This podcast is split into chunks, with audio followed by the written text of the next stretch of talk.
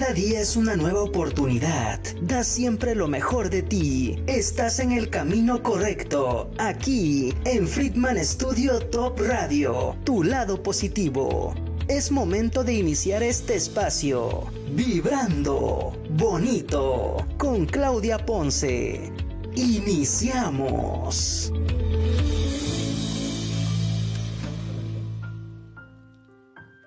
Crecer, nacer, desarrollarse, morir. Es un proceso de la vida. ¿Tú estás preparado para ese proceso?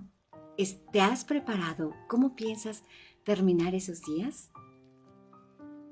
Bienvenidos a tu programa Vibrando Bonito. Yo soy tu amiga Claudia Ponce y te agradezco que estés aquí en nuestro programa donde vamos a hablar un tema muy interesante con nuestra invitada de honor. Ella es, un es una gran mujer, es un ser humano maravilloso que nos hablará de cómo mantener la mente activa después de la jubilación. Y ella es Adriana Tamés. Muchas gracias, la psicóloga Adriana Tamés. Aquí está con nosotros. Y en un momento más empezamos el tema. Nada más déjame continuar con la presentación. Claro que sí, Claudia. Sí, este, nos hablará de cómo mantener la mente ocupada después de la jubilación y cómo hacer de tu hijo un fracasado. Son los dos temas muy interesantes que tenemos aquí. Así que eh, en, la, en la cápsula de eco comentarios con el ingeniero José Iván Fernández también tenemos una cápsula muy padre que es de la educación ambiental en los niños. Muchas gracias José Iván Fernández y gracias al grupo Catleya que siempre está pendiente y nos manda cápsulas todos los días para el cuidado del medio ambiente, hacernos conscientes. Pues muchísimas gracias, gracias a todos por acompañarnos y compartimos nuestros teléfonos el 777-212-5379 y el 777-214-6162. También saludamos y agradecemos a nuestro director David, muchas gracias David Friedman Literas, este, gracias por todo. Y a nuestro productor Claudio Muñoz, que de verdad es un profesional en la materia y es el que hace que luzcamos bellas aquí. Sí, ¿cómo ves, verdad? Nuestro productor. Muchas gracias.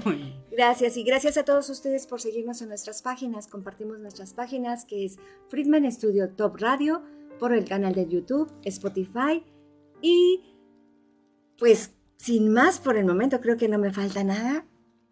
Eh, vamos a también mandar felicitaciones a nuestros cumpleaños del mes de agosto. Lluvia Fernández, que esta semana, el 16 de agosto, cumplió sus 20 años. Muchas felicidades, Lluvia. Y a Daniela Roldán, a Juan Meléndez, a Carlos Manuel, Ángeles, Ángeles Cotero, Graciela Castañena, Jocelyn Martínez y Luis Ponce. Muchísimas felicidades por su cumpleaños.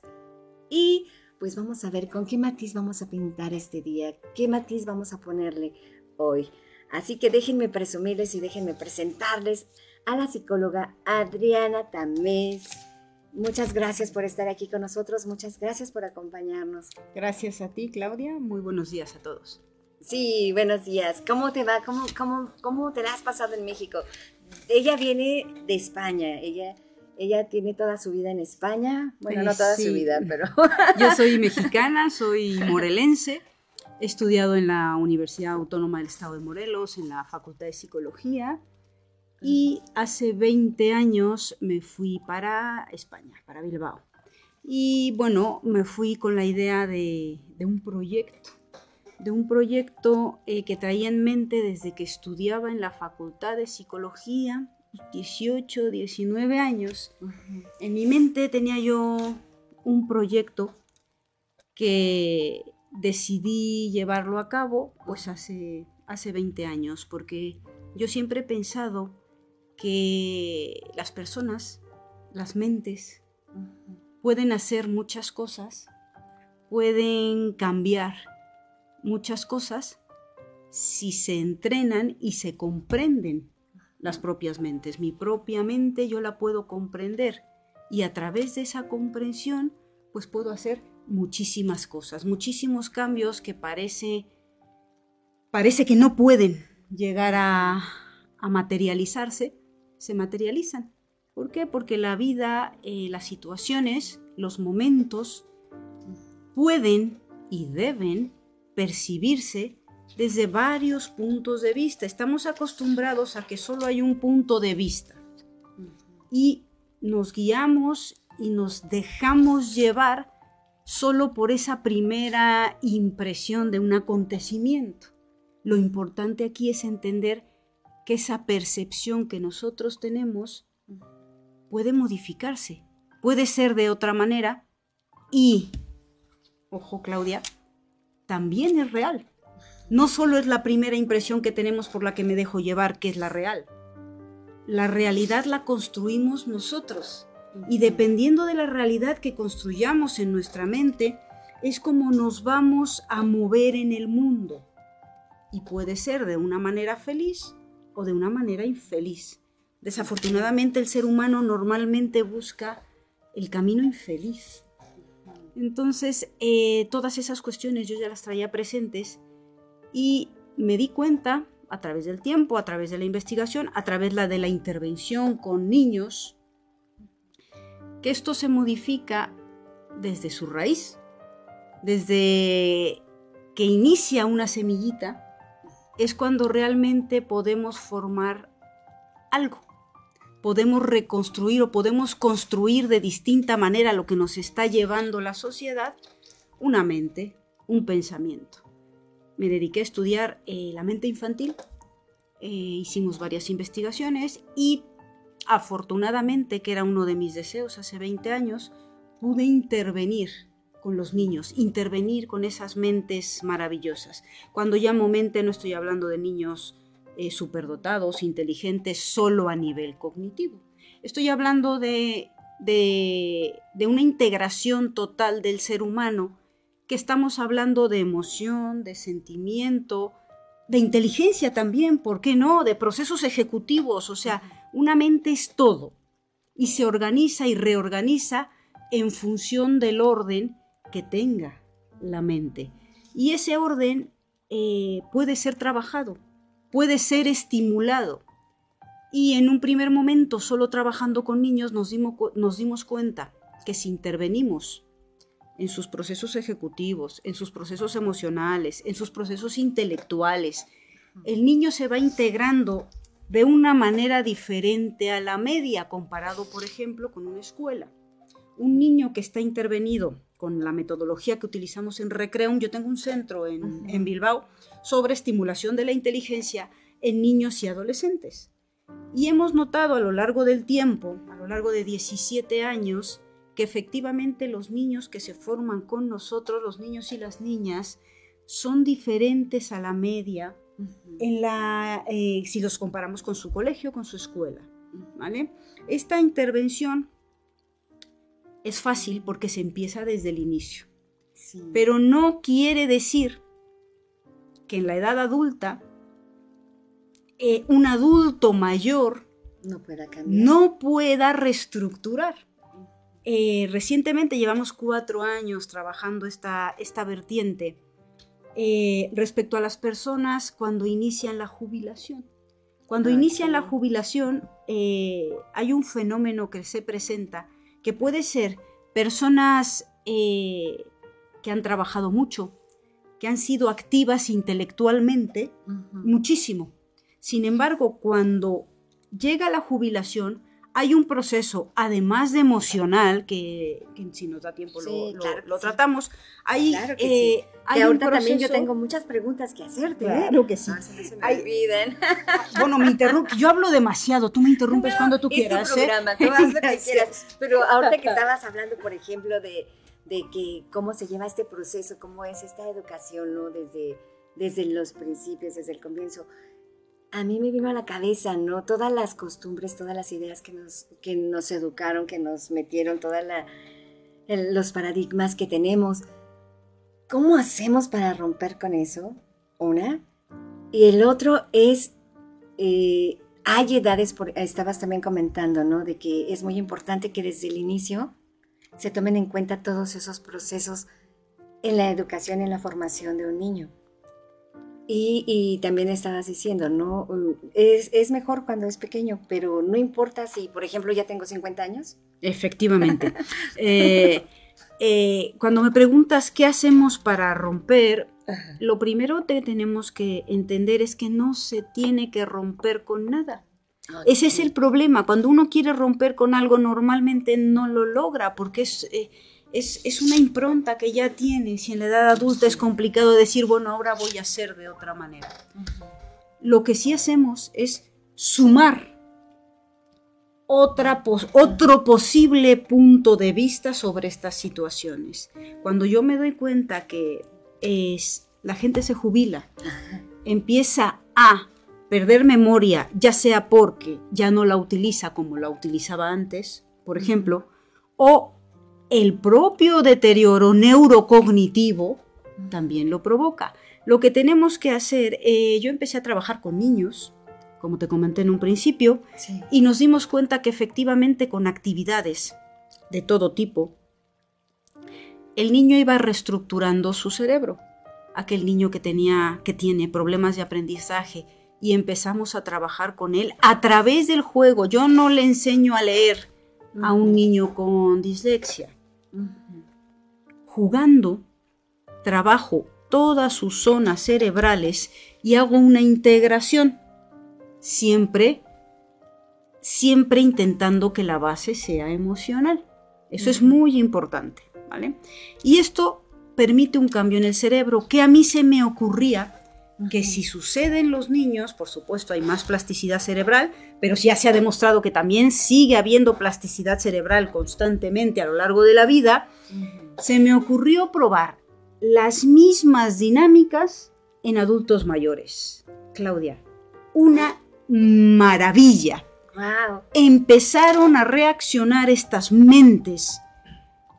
Tal cual reaccionan los niños integrando, recuperando memoria, eh, disfrutando de su proceso. Y ahí nos dimos cuenta que el primer paso es hacer consciente a la persona que se va a jubilar que va a haber un cambio. Y necesitamos, como sociedad, ser responsables de esta situación, así como sabemos que un niño tiene que aprender a leer entre los 4 y los 8 años y el gobierno eh, se hace cargo de esa educación, también tendría que hacerse cargo del proceso de jubilación. El proceso de jubilación no es dejar de trabajar, debe entenderse de manera global. El proceso de jubilación indica que entra en otra etapa que debe ser atendida. No, no es única y exclusivamente responsabilidad de la persona que se va a jubilar. No, es, tiene que entrar en, en un proceso de adaptación y en un proceso, que es lo que yo estoy intentando instaurar, en un proceso de estimulación, porque tiene el derecho a seguir disfrutando de su vida, de su mente, de su percepción, y hay que atender esa situación. Mientras esto llega, que es mi ideal social, es mi ideal social, que pueda haber una escuela, un colegio, donde si yo me voy a jubilar automáticamente tengo entrada en ese colegio para poder yo trabajar todas estas cosas y mantener capacidades lo más posible. Eh, eh, no es mágico, no es que yo de repente me vaya a volver más inteligente, es intentar frenar el deterioro. Y si no se está utilizando alguna zona que se está deteriorando, intentar suplirla de otra manera. Este, todo este trabajo es muy interesante, es un trabajo en el que deben participar muchísimos profesionales de todas las áreas para que sea una atención globalizada. Mientras tanto, yo creo que la persona que se va, mientras esto se da, la persona que se va a jubilar, eh, yo quisiera hacer a través de tu programa, que muchísimas gracias por invitarme, es transmitir que hay cosas que hacer, no es jubilarme y ahora qué hago, me quedo en mi casa, me voy a viajar o, duermo más. Además de todas esas cosas, tienes que alimentar tu mente. Y aparte de eso, yo siento que, aparte de, todo lo que acabas de decir, yo siento que también es muy importante ser conscientes y aceptar, ¿no? Porque muchas veces estamos en, en esta carrera de la vida que cuando nos han preparado, por eso te decía, de, romper nuestros paradigmas, nuestras ideas, de que, ah, ok, este, tengo mi trabajo. Dicen que el éxito se hace con la disciplina y los hábitos, ¿no? Que, que, es la constancia que le pones a las cosas que haces, a tus objetivos. Pero en esta, en esta cuestión de la jubilación, es cambiar también esa idea que incluso ahorita ya es más moderno, porque ya mucha gente incluso se prepara, ya, ya no estamos preparados para la vejez no estamos preparados para, para cuando nos jubilamos, pero ahorita mucha gente joven está jubilándose y, y cuando dices jubilación, a muchos nos llega la idea, ¿no? De que, oh, ya, ya no hizo nada, o ya está grande, ya, le vienen muchas ideas, que es lo que ahorita están cambiando todas estas generaciones de ahora, ¿no? Que dicen, no, es que jubilarse no significa que se acabó todo, sino jubilarse es simplemente que pasas a otro grado, a otra etapa más de tu vida, donde tienes mucho que hacer, ¿no? Y, y yo creo que es donde se cosecha todo lo que sembraste. Tú corrígeme cuando me equivoque. No, no, no, no, no, es que estoy de acuerdo contigo. Eh, las últimas generaciones que se están jubilando, que más o menos ya me tocaría mi edad, eh, ya, ya traen otra visión, de la vida. Ya traen otra visión de la vida y es maravilloso. Yo cuando hablo de todo esto me refiero a aquellos que se han jubilado hace 5 o 10 años, ¿vale? Eh, es importante y también las nuevas generaciones que se están jubilando ya, es importante saber que tenemos que trabajar. Tú mencionaste un concepto que sí me gustaría aclarar porque me decías, tenemos que aceptar. Eh, no necesariamente aceptar, precisamente porque no aceptamos un deterioro cuando nos vamos a jubilar, lo que necesitamos es entender que, como tú bien lo dices, es otra etapa y lo que tenemos que hacer es trabajarla. Trabajarla significa hacer actividades que permitan a tu cerebro eh, mantener un, nivel óptimo intelectual y emocional. Son las dos cosas que tenemos que trabajar para que esto continúe así. Lo ideal siempre ha sido una escuela para, para personas mayores. ¿Vale? Que, que, sería muy importante que vuelvan a agarrar sus cuadernos, sus libros y se vayan a la escuela y se adapte a cada una de las necesidades como hacemos también con los niños. Yo actualmente estoy trabajando con niños, adolescentes, bueno, desde el vientre materno, que ahora te contaré, y con eh, personas, eh, adultos mayores, se llaman aquí, ¿verdad? adultos, mayores. ¿Qué hacemos nosotros desde el principio? Lo primero que hacemos es una valoración integral.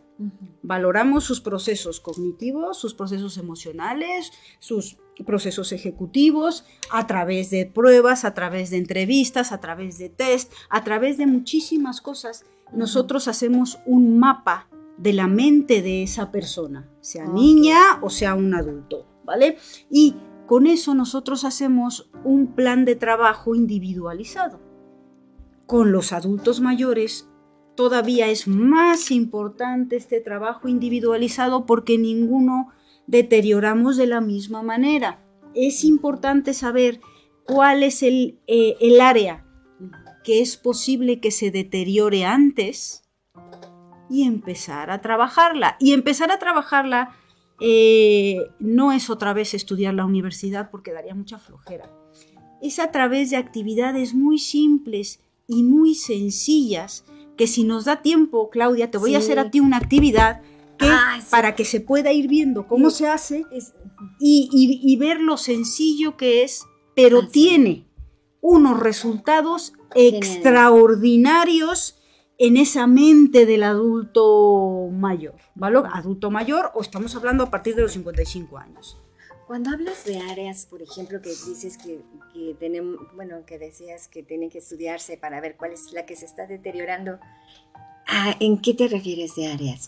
Eh, a ver, eh, me refiero a procesos. Podemos hablar de un proceso de memoria, de un proceso de lenguaje, de un proceso de vocación, eh, y todo esto está relacionado con toda la estructura cerebral, con todas las conexiones neuronales que en algún momento de la vida, cuando hablamos de deterioro, pues es la desconexión de algunas neuronas que hacen que se te olvide algo, que no lo recuerdes, que no tomes la mejor decisión en ese momento, hablando emocionalmente que seas muy impulsivo, eh, que, no, que no te des cuenta que afectas a la otra persona cuando hablas o cuando te has dado cuenta que la has afectado, sufres un montón porque tú no querías haberla afectado. Eh, si nos damos cuenta, eh, a toda la gente que nos está viendo, nos está escuchando, conocemos a alguien así, que de repente te desespera lo que ha dicho, eh, luego ves que se siente mal, es decir, el adulto mayor ya empieza a tener cambios en el cerebro por ese deterioro.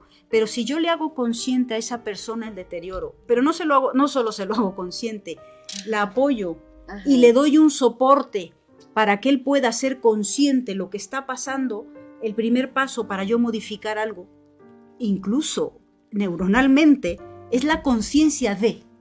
Entonces, en el momento en que hay conciencia, en el momento en que sabes que algo está fallando y que lo tienes que trabajar, es mucho más sencillo hacer ese trabajo, es mucho más sencillo hacer ese trabajo.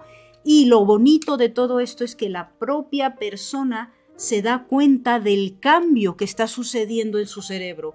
Eso hace que segregue más serotonina, eso hace que algunas hormonas empiecen a segregarse y entonces todo se vuelve más bonito. Un círculo que era negativo se cambia a ah, un círculo que es positivo. sí, tienes que darnos todos esos ejercicios para que lo hagamos. Claro que sí. Este, sí, ahorita que estabas diciendo también sobre el, eh, estas personas en el adulto mayor, es que ahora se le llama adulto mayor, decían, porque realmente, como tú decías hace ratito, mm, todos tenemos diferente proceso, ¿no? De crecimiento en esta etapa. Y ya hay personas incluso de 90 años, el índice de, de adultos jóvenes, por adulto mayor joven, ha crecido el 12% que antes, ¿no? Antes a los 50 ya se consideraba uno ya que estaba en la vejez y no, ahora llegan a los 90 y los ves con un cuerpazo, con un, con un, cuerpo fitness que dices tú, wow, yo quiero llegar así, pero no hacemos nada, ¿verdad? Y este, pero ahora ha cambiado toda esa situación. Lo único que en que coinciden muchos geriatras y mucha gente es en que a veces es más difícil, tú como psicóloga vas a verlo porque que a veces es más difícil, porque ahí te enfrentas con el cambio del adulto mayor que ya vivió una vida, que cree que tiene toda la experiencia del mundo y que cuando tú le dices, por ejemplo, es que tienes que hacer esto para que no vayas perdiendo tus facultades, él dice, no, pero es que yo estoy bien, ¿no? Yo estoy, eh, eh, ese proceso, ¿cómo lo has vivido? Eso es, mira, cuando un adulto mayor dice que él ya lo sabe, ya lo sabe, Claudia ya lo sabe, ya lo vivió, ya lo experimentó. Todo eso que está expresando es experiencia. El problema está en la forma en que él reacciona, que se cierra y se niega. ¿Dónde está ese proceso? Por supuesto, como he comentado, hay que trabajar todo esto a nivel psicológico, a, nivel neuropsicológico, hay que trabajar todas estas situaciones.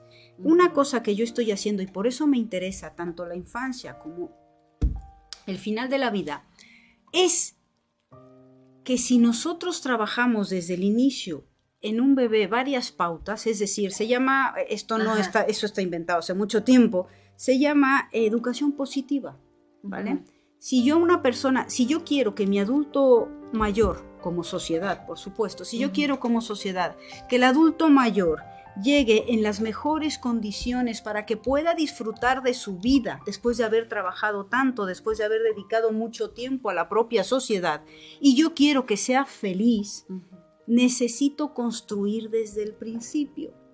Y hay unas pautas y, bases que me gustaría que, que escucharan sobre cómo educar a un niño para que llegue a un momento feliz de su vida. Y no es que llegue, sino que viva feliz constantemente. ¿Para qué? Para que cuando llegue a su jubilación la pueda disfrutar mucho más. Esta educación positiva que se llama, hay mucha bibliografía y muchas investigaciones al respecto, pero yo solo voy a tomar como pautas que pueden eh, tomar los que nos están viendo, nos están escuchando. Es poco tiempo, no podemos dar la teoría, no podemos dar la claro Que sí la puedes dar. Eh, no, no, se, no, se podría, pero sí pautas, sí pautas que que bueno, que, si tú vas escuchando ahora conforme vas al trabajo, pues te pueden servir bastante, ¿no? Una de ellas, voy a ir poco a poco y tú me vas diciendo y me vas interrumpiendo. Una de ellas tiene que, que, ver con el miedo. El miedo que, metemos a nuestras niñas y a nuestros niños desde el principio. ¡Te vas a caer! Eso genera en el niño un chorro de cortisol, no le permite aprender y vuelve a cometer el mismo error de subirse a la silla. Si no te duermes, va a venir un señor y te va a llevar. Este tipo de cuestiones que están muy arraigadas son las que nos hacen sufrir en el adulto mayor. Cuando ya estamos mayores, hemos notado a través de la experiencia, a través del trato con personas mayores, vuelven a aparecer o emanan todas esas cosas inconscientes que tenía, emanan, se vuelven más miedosos, se vuelven muy desconfiados, ¿vale? Eh, nosotros trabajamos con una persona mayor de 86 años, que es una persona muy interesante, su estructura. Cuando la familia le quiere dar la medicación, dice, no, tú me quieres envenenar. Ah, y lanzan las pastillas. Ella siempre ha temido porque alguien le haga algo. En su etapa joven y adulto pudo contenerlo. Pero esto es un producto de aquello que no se recuerda, de los primeros años de vida. Seguramente sí, su madre no le hubiera dicho, cuidado con él, que no te quite tus cosas, que no ah. te estas cuestiones hacen que el niño guarde improntas, guarde ideas que no recuerda a lo largo de su vida, sin embargo, lo delimitan y lo hacen ser como es. Pero en la etapa adulta, todo aquello que vemos diferente, raro o que nos molesta de nuestras personas mayores, es, está, está aflorando el inconsciente, están aflorando eh, miedos que podemos evitar nosotros con nuestros niños. Tú le dices que se va a caer porque te duele que el niño se vaya a hacer daño. Pero si lo volvemos a positivo sería de otra manera. No saltes en el sillón. Cuando yo te digo no saltes en el sillón, a que te estás imaginando saltando en el sillón. Sí. Eso es lo que se graba en un niño. Es como cuando dicen, ¿no? No pienses en una naranja y justo se te viene la idea. Efectivamente. la, educación en positivo es al revés. En la cama te sientas o te duermes. A ver qué bien lo haces. Y ese no, que tú hiciste alusión a él, hay que quitarlo definitivamente. No corras, no te vayas, no, no, no, no, no, todo es prohibición. ¿Cómo no va a crecer un adolescente amargado? Si todo es no, no, no, no y no. En ese no entran las palabras, cuidado con, fíjate que, ¿no? Efectivamente, todas esas, situaciones de alerta tienen que cambiarse a negativo. No corras.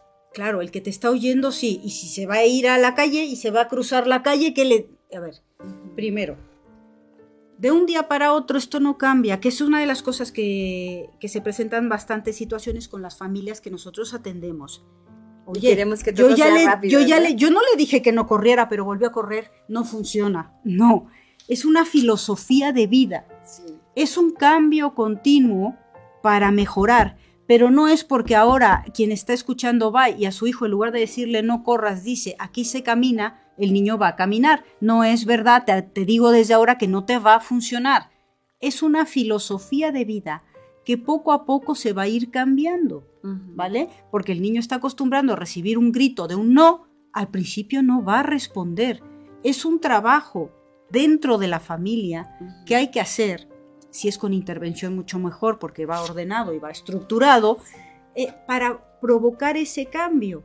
Y, los noes, eh, a mí me pasa mucho con los estudiantes de prácticas, cuando llegan a recreo, lo primero con los niños es, no te vayas, eh, no, eh, así no, así.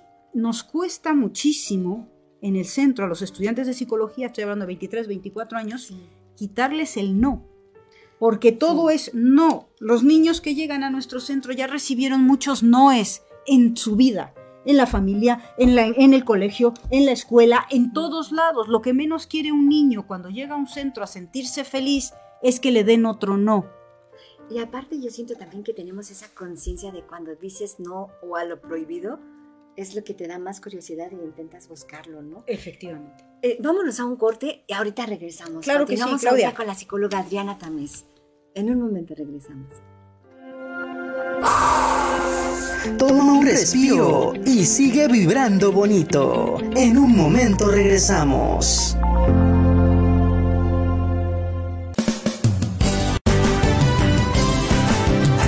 Friedman Studio, Academia de Canto Contemporáneo, Interpretación y Desarrollo Humano. ¡Lánzate ya! En Friedman Studio, tus sueños pueden convertirse en realidad si los deseas tanto como para ir tras ellos. No importa tu edad, rescata tu talento y brilla. En Friedman Studio nos especializamos en preparar y entrenar a verdaderos cantantes e intérpretes solistas desde nivel inicial hasta nivel profesional. Impartimos clases de lunes a sábado en sesiones personalizadas o abiertas, en modo presencial o en línea, completamente en vivo. Friedman Studio apoya tu talento. Nuestros precios se adaptan a tu bolsillo de acuerdo a la modalidad y número de clases mensuales que tú elijas. Agenda tu clase muestra sin costo y conócenos. Nuestra metodología, entrenamiento y técnica vocal interpretativa se enfoca y adapta a todos los niveles y géneros musicales. Nuestras sesiones de clases son impartidas y supervisadas en atención personal por nuestro coach vocal interpretativo, entrenador transformacional y sensei David Friedman Giteras. Contáctanos al teléfono 777 310 2362 o al WhatsApp 777 142 8275. Búscanos en línea como Friedman Studio o visítanos en nuestras redes sociales. En Friedman Studio, prepárate y entrena como lo hacen las grandes estrellas. Vence tus miedos y fortalece tu seguridad. Tú, también, puedes brillar. Ven a Friedman Studio. Crea tu propia historia, rescata tus sueños y haz que tu talento brille hoy.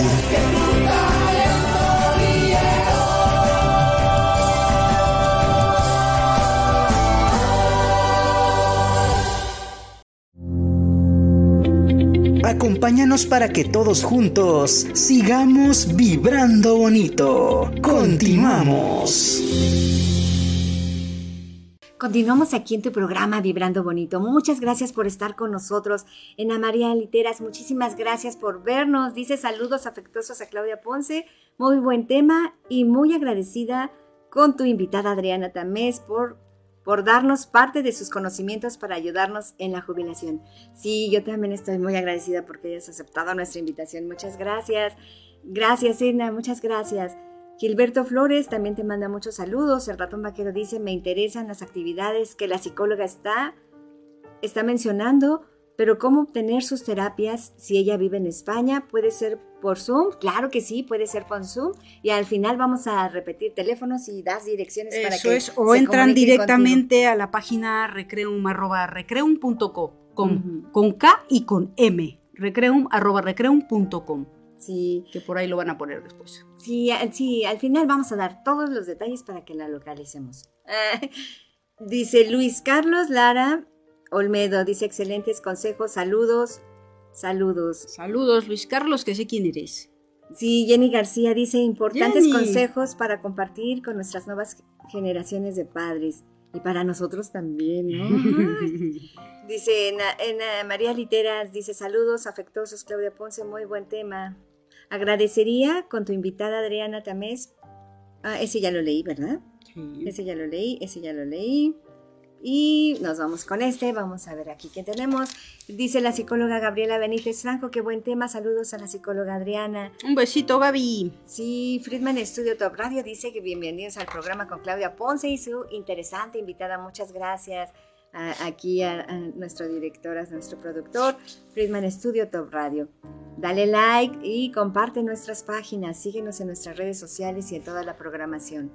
Luego dice también Andy, Andy TP, hola, buenos días, saludos Claudia y saludos a la psicóloga Adriana. Muchas gracias Andy. Qué interesante tema nos dice Andy. El ratón vaquero dice, es bueno que a una persona al jubilarse se, inter- se integre a otro trabajo para mantenerse activo. Porque Ay, qué uno- flojera. No, es que mucha gente está acostumbrada, ¿no? A eso A de ver. que como que no tiene... ajá. Eh, eh, dice, cuando uno se jubila, envejece más rápido. Eso Bueno, solo, deja- eso, eso solo es déjame comentar un poquito. A ver, si económicamente tiene que hacerlo, no, no queda de otra. Pero si es por estimular, no, ¿para qué vuelves a trabajar? Dedícate a estimularlo con cosas que te gusten, con cosas que tú veas tu mejoría, que sean para ti. si, si, económicamente te lo puedes permitir, pero yo no soy de la idea de, oh, pues ya en un trabajo ya no puedo porque me han jubilado, me voy a otro. E, es, ¿En qué momento vas a vivir? ¿En qué momento vas a disfrutar? Es solo para ti, como un niño cuando está aprendiendo a leer, no es otro trabajo, es una actividad, si se la hacen bien, por supuesto, es una actividad que le gusta y le motiva. Eso es lo que hay que hacer, eh, cultivar lo que nos guste. Ok, dice Jenny, oh, ya se me fueron. Este, Jenny García, muy interesante tema, atención integral al gremio de jubilados. Andy TP, muchos saludos. Mm, este también ya lo leímos. Gracias, Ena, gracias por tus saludos. Eh, gracias, Ena María Literas, muchas gracias. Este, Catleya, muchísimas gracias también por todos tus saludos. Dice, me interesa, ah, Ratón Vaquero dice, me interesan las actividades que la psicóloga está mencionando. Este también ya lo dije, ¿verdad? Luis Carlos Olmedo, este Jenny García, Norma Servín, excelente aportación. Normita, un besito también para ti, a Normita le, le, conozco. Gracias, Norma. Sí, creo que son todos, ¿verdad, productor? Sí, son todos. Pues muchísimas gracias por estar con nosotros compartiendo y vamos a seguir haciéndole preguntas. Si quieres llamar y todo, de verdad, nuestros teléfonos al 777-212-5379 y al 777 219 41 61 62 219 61 62 y recuerda en nuestras redes sociales también dejar tus saludos también déjenme decirles que si quieren tener un balance bioenergético de tu mente, cuerpo y alma, llama a las terapias alternativas a la terapia biomagnética médica al 777-224-2140. Tienen la terapia diseñada para ti. Luego también saludos al grupo Catleya, gracias al ingeniero José Iván Fernández por compartir información tan valiosa y hacer conciencia del valor de cuidar el medio ambiente. Muchísimas gracias por tu aportación y sé parte del grupo Catleya de Soluciones Ambientales.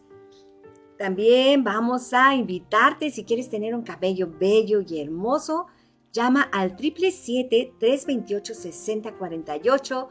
Jackie Vasco Capelizani te dejará hermosísimo tu cabello. Jackie, te mandamos muchos saludos desde aquí.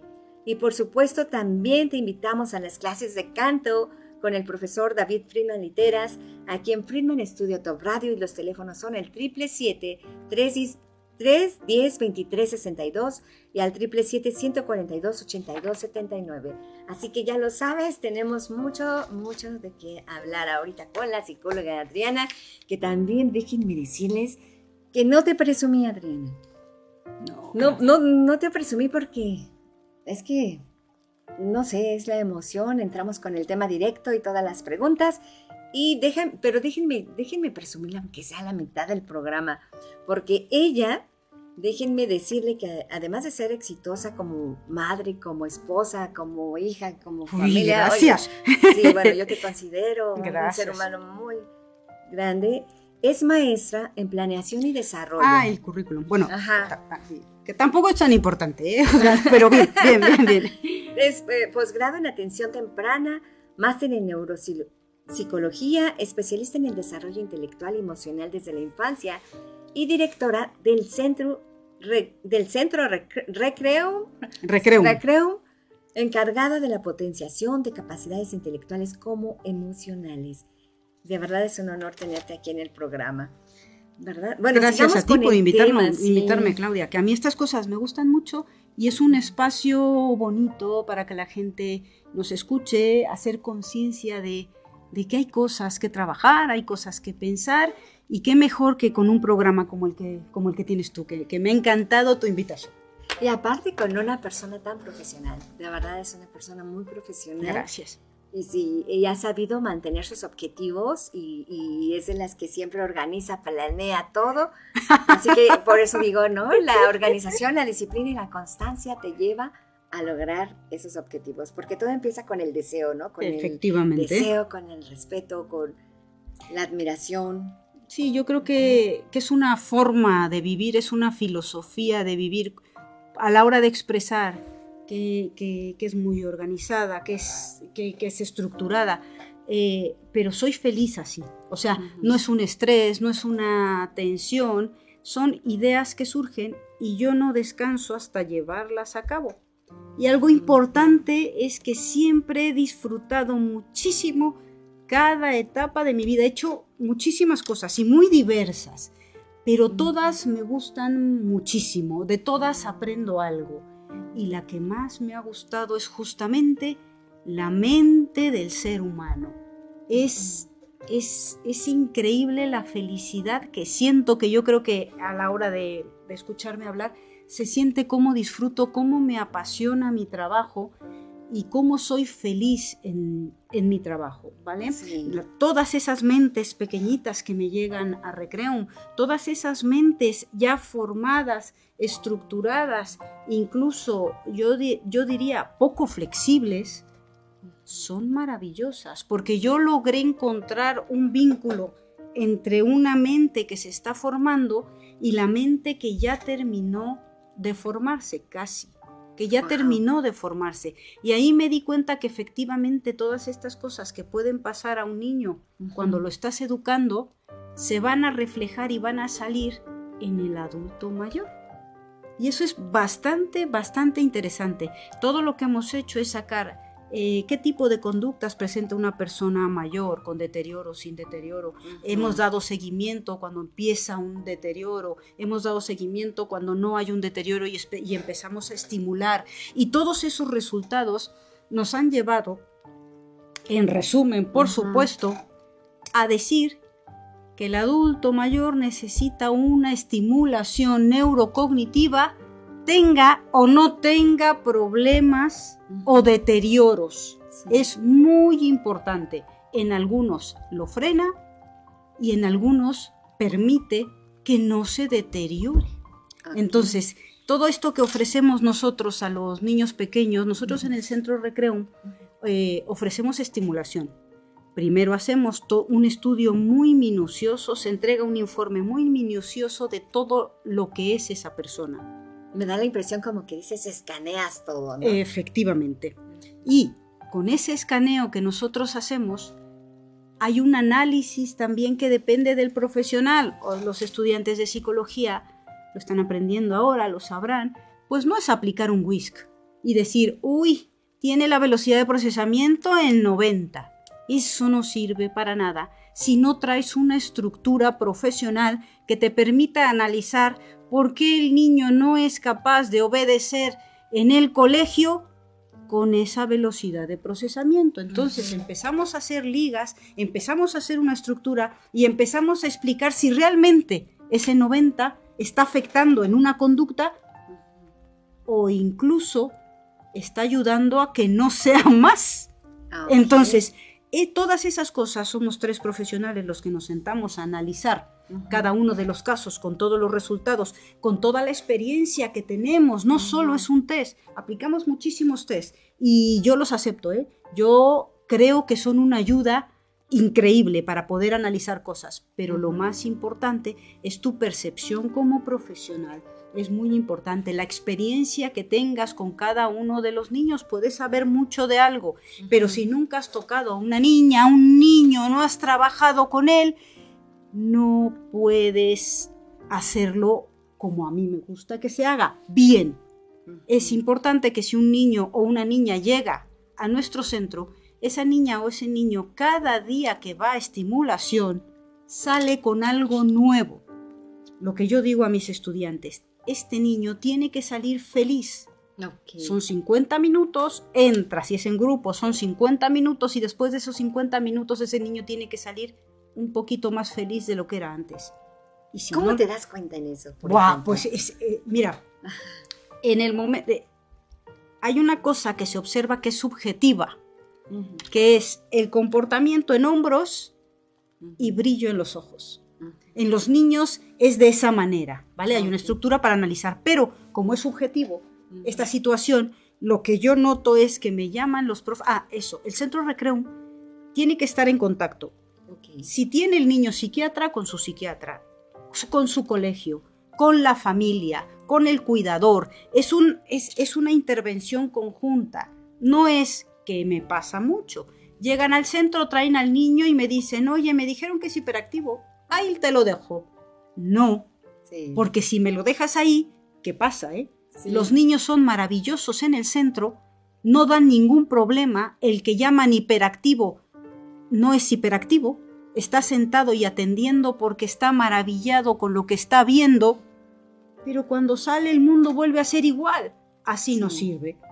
Tenemos que reestructurar todos, tenemos que reestructurar la visión. Nosotros vamos, si me llega un niño con determinada situación, un niño con altas capacidades. Somos expertos en altas capacidades. Un niño que me llegue con altas capacidades, si solo trabajo con él, no lo ayudo. Yo voy al colegio y damos formación a los profesores que les toca darle clases a él.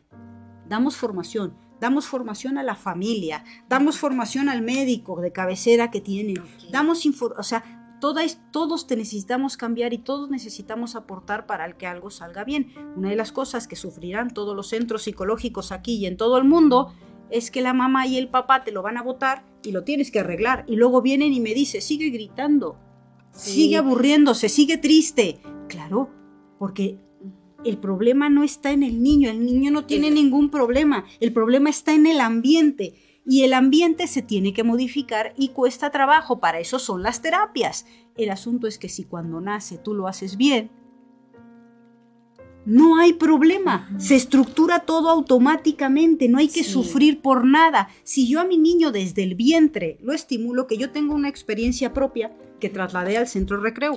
Yo cuando me embarazo decido que tengo que cambiar de trabajo. A mí me apasiona, siempre me ha apasionado cualquier trabajo que haga y siempre lo he hecho bien. Pero en el momento en que me embarazo digo, no, es que yo no quiero ya un trabajo administrativo. Yo lo que quiero es dedicarme a la mente y dedicarme a mi hijo. Fue una de las razones por las que fui a Bilbao. Y empiezo a estimular a mi hijo, empezamos a estimular, José Martín y yo, a nuestro hijo. Desde el vientre, a partir del quinto mes, el bebé ya escucha. Entonces empezamos a estimularlo y todo esto que te estoy contando no es teoría, es algo que yo probé con mi hijo. Experimentaste. Una filosofía diferente para ver si aquello que yo pensaba a los 19 años podía ser posible. Y todo eso que fui gestando en mi cabeza desde los 19 años, pude hacerlo, pude materializarlo cuando yo me embarazo. Y veo que funciona. Veo que mi hijo es distinto a lo de la media en su colegio. Veo que es más feliz, veo que tiene capacidad crítica increíble. Claro, todas estas cuestiones son por un trabajo que se hace previo. Y yo no le llamo trabajo, porque yo le llamo disfrutar. Es una filosofía de vida que tienes que disfrutar, porque si es un trabajo y si es porque te lo ha encargado el médico, te lo ha encargado la psicóloga, es muy difícil y muy cansado. Tienes que mm. cambiar el chip y tienes que empezar a conocer esa filosofía y reestructurarlo, ¿vale? ¿Por qué? Porque si hacemos niños y niñas diferentes, conscientes de sí mismos, con responsabilidades que les dejamos, nosotros no cogemos, no, no agarramos la responsabilidad, iba a decir un concepto que aquí no se utiliza, no agarramos responsabilidades que tienen ellos tenemos que dárselas a ellos. Y eso me va a permitir que la adolescencia no tenga, ay, la adolescencia, no. La adolescencia es la que le has generado tú con tanto no. ¿Vale? Estas cuestiones se pueden ir modificando, son adolescentes pacíficos y están, ojo, eh, el cerebro en la adolescencia está desestructurado, está en obras, como cuando hay una, una calle, una carretera en obras. Hay un agujero y cierras todo y hace un caos vial pero luego va a estar bonito. Eso es la adolescencia. Y si mamá y papá piensan que eso es la adolescencia, es mucho más fácil llevarlo. Claro, si están arreglando un boquete, pues te, aguantas y te das la vuelta, pero ya sabes por qué. Claro. Eso te hace la espera pues más bonita, te hace disfrutar esa etapa que a muchas personas les resulta difícil. Llegamos a la etapa adulta si vivimos una adolescencia tranquila, la etapa adulta es maravillosa. Y ya no te cuento, que es nuestro tema de hoy, que me estaba saliendo, el de la jubilación. pero es que de todos modos, es que como que no, no te está saliendo, porque como que todo tiene que empezar desde ahí, ¿no? Desde cuando eres niño, vas creciendo. Que ahorita que estabas mencionando sobre, sobre la, etapa, la etapa de adolescente, que también dicen que tenemos una a los cinco, de 3 a 5 años, Es su primera etapa de los cambios, ¿no? Cuando pasa de... Eh, de- bueno, esa etapa, no, no es Eh, adolescente, esa no, etapa, y esa- después la de los... sí, esa etapa eh, que me estás comentando tú, que puede Ese, empezar ajá. entre los dos y los seis, Ajá. es la etapa en donde el niño descubre si mamá y papá le dejan, porque a veces Ah, no le dejan, descubre que él puede hacer cosas, Ajá. que él puede mandar, que él puede decidir. Es donde Guau, se forma la personalidad. Eso es ma- no se forma desde que estás en el vientre. estás en el vientre. Pero el hecho de que él a los dos años descubra que él puede hacer cosas es un subidón increíble. Porque él quiere ir ahí, donde está ese cristal. Y él puede físicamente. Pero si mamá o papá dicen no, se frustra, Claudia. Oh. O sea, es una frustración tremenda que al ser pequeño no la sabe tolerar de la manera que nos gustaría a nosotros que la toleráramos, porque de los dos a los seis la tolerancia es tirarte al suelo y darte vueltas y llorar, El porque no te queda de clásico, ¿no? otra, ¿sí? ¿Qué pasa? Que cuando ves a un niño así en el súper, ¡ay, berrinchudo! ¡Qué consentido! No, es que me lo has papás- no, ahora- frustrado. ahora- sí, ahora Me has- dicen los papás no lo educan. ¿no? me has frustrado al niño Sí. y por eso hace eso. No hay otra opción, porque si él pudiera, pues te da un golpetón, Claro. pero no puede porque ya le, le- le sale peor. Entonces, lo único que le queda a un niño de dos años, él no tiene una estructura para... A ver, si un adulto no la tiene, y cuando de repente se enfada y suelta un grito, suelta un empujón, Sí. un niño de dos años no puede hacer otra cosa. ¡Ay! Hay que dejarles hacer berrinches en el súper. No, por favor. Intenta que el niño no llegue a un berrinche. Ok. ¿Y cómo es eso? Con estructura, con explicaciones y con educación positiva. No vayas ahí. Y tomando No, mucho sus sentimientos, ¿verdad? Lo efectivamente. que, lo que estoy Em- em, la, la- la emoción. El control de... Si el niño tiene que ir a ver algo, pero no lo dejas porque está lejos y la seguridad no te lo permite, ¿quieres ir ahí? Te voy a acompañar. Hay que tener cuidado porque esa botella es de cristal y se puede caer. Ven, vamos, yo te acompaño. ¿Cómo vas? ¿Cómo te sientes? A que se siente bien venir hasta aquí. Pero no, tengo prisa, estoy con mi celular y le digo, no. Ya lo frustré, ¿cómo no se va a tirar al suelo? Yo también, con mi edad, me tiraría al suelo si alguien me hace eso. De hecho, cuando veo a los niños así, me frustro yo ¿Te tiras al muchísimo. Me tiro al suelo y lloro. Es que es increíble que, que se tome ya como natural decir no Sí. y que llore, ya se le pasará, que aprenda. niño, Que no aprenda. Esa niña ya aprenderá. Que llore y que lo que quiera. Déjale llorar una hora. Sí. Con dos años, déjale llorar una hora. Y cuando sea una adulta mayor, va a tener problemas de desconfianza, de ansiedad, de depresión que se van a exacerbar y vas a decir, pero ¿por qué ahora mi mamá es así? Me desespera. ¿Qué hiciste tú Sí. cuando estaba creciendo? No es tu culpa, porque no lo sabes. Pero ahora que te lo hice consciente, a ti que me estás oyendo, ya te estoy dejando una responsabilidad tremenda porque ya lo sabes. Entonces, tenemos que reestructurar, tenemos que buscar formas y tenemos que entender que todos y cada uno de nosotros podemos cambiar ese futuro. Claro. Restaurar desde, o sea, toda, todas esas ideas que tenemos. Oye, yo te quería hacer una pregunta, mm, ah, ya pasó, pero que hablaba sobre los niños hiperactivos. Ya ves que es muy, clásico que clasifican, es que es hiperactivo o que es déficit de atención. Que, que muchas veces no sabemos cómo tomar ese tema o cómo abordarlo y pensamos, oye, eh, los papás, no, no sé, lo vemos a veces, no sé, aquí muchas veces como un tabú o Eso es. como un Una problema enfermedad. o como un problema, ¿no? Vale. A ver, ese tipo de diagnósticos existen, Claudia, existen. Son cerebros diferentes que funcionan de diferente manera. Hay uno también muy clásico que hicimos mucha, mucha conciencia sobre ello en Bilbao, al que le llamaban el síndrome de Asperger, que ahora en el DSM5, que yo no estoy de acuerdo para los que conocen de esto, lo han metido en autismo nivel 1. Son estructuras neurobiológicas diferentes, pero no es una enfermedad.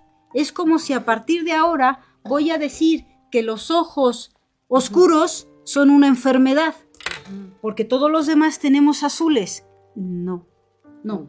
Es una es un, un tipo de cerebro, una estructura diferente que se llama síndrome. El síndrome realmente es un conjunto de características presentadas que no están, eh, que no son como el resto, que no son como la mayoría. No es una enfermedad. Espera, no necesariamente, porque sí hay síndromes que son enfermedades. Eh, pero en este caso, en la hiperactividad, en la dislexia, son estructuras cerebrales que no dependen del niño. Si el niño no aprende a leer y el colegio le pone un cero, claro que es un problema. Y bien grande el problema, porque claro, un fracasado no aprueba, no aprende a leer. Si, nos damos cuenta que es una estructura diferente, claro que aprende a leer, pero aprende diferente. El entorno, los profesionales, tenemos que adaptarnos a su forma de aprender para que el niño pueda ser igual o mejor que los demás. Entonces, eso es importante entenderlo. Cuando a mí me llegan y me dicen, no es que está enfermo, tiene dislexia. A ver, primero hacemos una conciencia en la familia de que no es una enfermedad, es una estructura mental diferente. Y le tenemos que decir, y nosotros siempre ponemos un ejemplo. Yo tengo, yo por ejemplo, mis lentes se los pongo a la familia y le digo, léeme esto. También hay libros ya con esa estructura donde, se, donde ven como ve un niño con dislexia. Léemelo. Y entonces empiezan, es que se me enciman, que me lo leas. No, pero es que, ay, que te voy a poner un cero. No, es que me has dado estas gafas, olvídalo, cero. No. No le das oportunidad. No, y además es responsabilidad del profesional enseñarle a ese niño y ponerle unas gafas, eh, metafóricamente, en las que pueda él estructurarse y aprender a leer. Es muy importante. No es lo mismo que me llegue un niño con cuatro años. Hay colegios que ya detectan que puede haber una posible dislexia. La dislexia no se puede definir hasta los 7, 8 años. Pero nosotros ya empezamos a detectar síntomas cuando nos llega un niño de 3 o 4 años de que tiene dislexia. Por lo tanto, empezamos a trabajar y a enseñar como debes enseñarle a los siete años el niño lee igual o la niña que el resto. Porque nosotros tenemos que darnos cuenta de cómo es y tienen y, merecen ese respeto.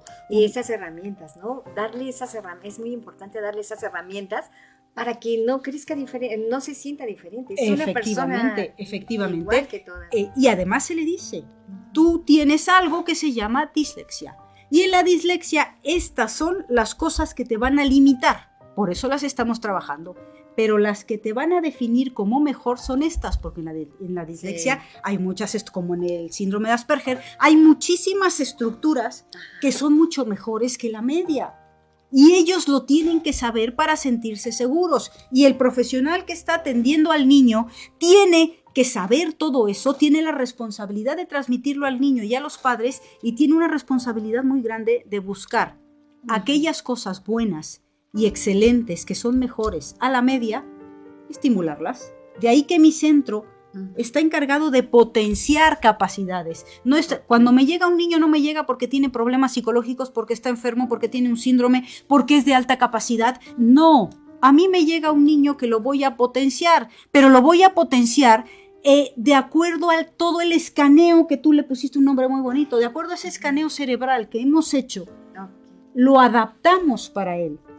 Y eso mismo fue lo que hicimos con las personas mayores. Hacer todo este escaneo, hacer toda esta estructura y a darnos cuenta que muchas cosas que aparecen con los adultos mayores se gestaron en la primera infancia. Ay, qué difícil eso, ¿no? Efectivamente. te encuentras, eh, eh, es ahí donde dicen, por ejemplo, eh, vámonos a un corte y regresamos. Toma un respiro y sigue vibrando bonito. En un momento regresamos. Jueves de Eco Comentarios.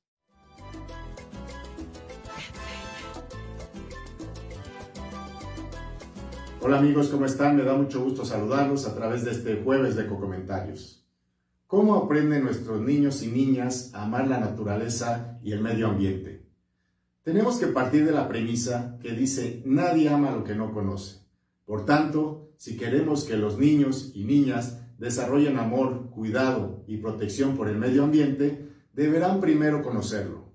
En el caso particular de los niños y niñas pequeños, ellos conocen el mundo por medio de experiencias directas, es decir, cuando se ponen en contacto de manera vivencial con el mundo que les rodea. Para lograr que ellos y ellas desarrollen amor hacia la naturaleza, será indispensable proporcionarles experiencias que enriquezcan sus vivencias. De esta manera, llegarán no solo a amar el medio ambiente, sino a valorarlo y respetarlo. Si esto ocurre, se podrá garantizar que contribuirán a su cuidado y preservación. En esta tarea es importante proporcionar a los niños y niñas actividades que estimulen su amor por el medio natural. A continuación les comparto algunos ejemplos de actividades para estimular este amor por la naturaleza. Darles la oportunidad para realizar diversas salidas y excursiones a ríos, mar y playa, reservas naturales, campos, cerros y montañas. Si trasladamos la teoría a la acción, entonces tenemos que proporcionar a los niños y niñas actividades que los pongan en contacto directo con el medio natural y que les estimule su amor por él. En este punto tendremos en cuenta los lugares que existen en nuestro entorno. Aprender a plantar un árbol y cuidarlo. Aprender a hacer un huerto con sus compañeros y compañeras y cuidarlo también. Observar y descubrir en el medio natural. Por ejemplo, puedes proponer a niños y niñas observar las hormigas y las cosas que hacen, como ver qué tipo de alimentos recogen y llevan al hormiguero. Cuidar una mascota es muy importante. Respetar las plantas y los animales, por ejemplo, a los insectos que aparecen en el salón de clases o están en el jardín de nuestras casas. Conocer cómo viven diferentes animales, ahorrar agua y luz, convertirse en recicladores para cuidar el planeta, escuchar cuentos, ver funciones de teatro y videos sobre el tema ambiental, entre otros, entre muchos otros. Pensemos en nuestros niños e invitamos en conocimiento para ellos para que tengan un mejor vivir. Muchas gracias. Hazlo por ti y por Morelos.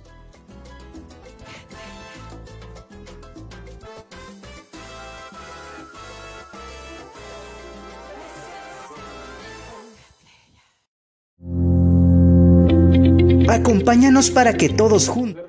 Ok. Muchas gracias, ingeniero José Iván Fernández. Qué interesante cápsula, de verdad. Muchas gracias por compartirnos todas estas enseñanzas. Acuérdense, eh, hablando sobre niños, ¿no? Qué importante es esa enseñanza para los niños, desde, como decía él, sus consejos, enseñarle que vean las hormigas, los a, sembrar un árbol. ¿Cómo desde el principio? eso es. Hay una cosa que, bueno, ya viendo ahora el spot, eh, he recordado. Una de las maneras que nosotros vemos que el niño emocionalmente está bien es cuando lo ves interactuar con un animalito, por ejemplo con un perro. Si el niño le grita al perro, lo maltrata, eh, habla mal de él, se aprovecha de él, el niño necesita ayuda, porque necesita reorganizar todos sus sentimientos y emociones. Entonces ahí también es muy, muy importante, como comentaba Iván, Iván es muy importante educarlos para el respeto de los animales. Y qué mejor que, en una estructura como la que tiene Iván, a mí me parecería maravilloso que Iván, Iván lograra hacer talleres para relacionarse los niños con los animales, enseñar el respeto por un animal, eh, enseñar el respeto porque claro, un niño se siente superior a ese, a, ese animalito. Y si se siente superior es el momento en el que tenemos que formarlos emocionalmente para que respeten el resto de, vida, el resto de la naturaleza. Y sería muy bonito que hubiera estas estas propuestas y dinámicas que se llamen así, interacción con la vida. Ok, sí, de verdad, siempre todas sus cápsulas son muy interesantes. Sí, sí, sí. Y gracias al Grupo Catleya por estarnos viendo. Muchísimas gracias por estar con nosotros y compartir. pues seguimos en el tema. Estábamos en el tema cómo mantener la mente activa después de la jubilación. Adrián, hemos hablado de todo, hemos platicado de todo, que cómo es interesante que desde los primeros años, desde nuestras primeras etapas, cómo llegar exitoso a esa parte, ¿no? Efectivamente, es un proceso muy largo, es complicado, porque no tenemos esa filosofía. Esa filosofía en cualquier etapa de la vida, pues podemos comenzar a adoptarla.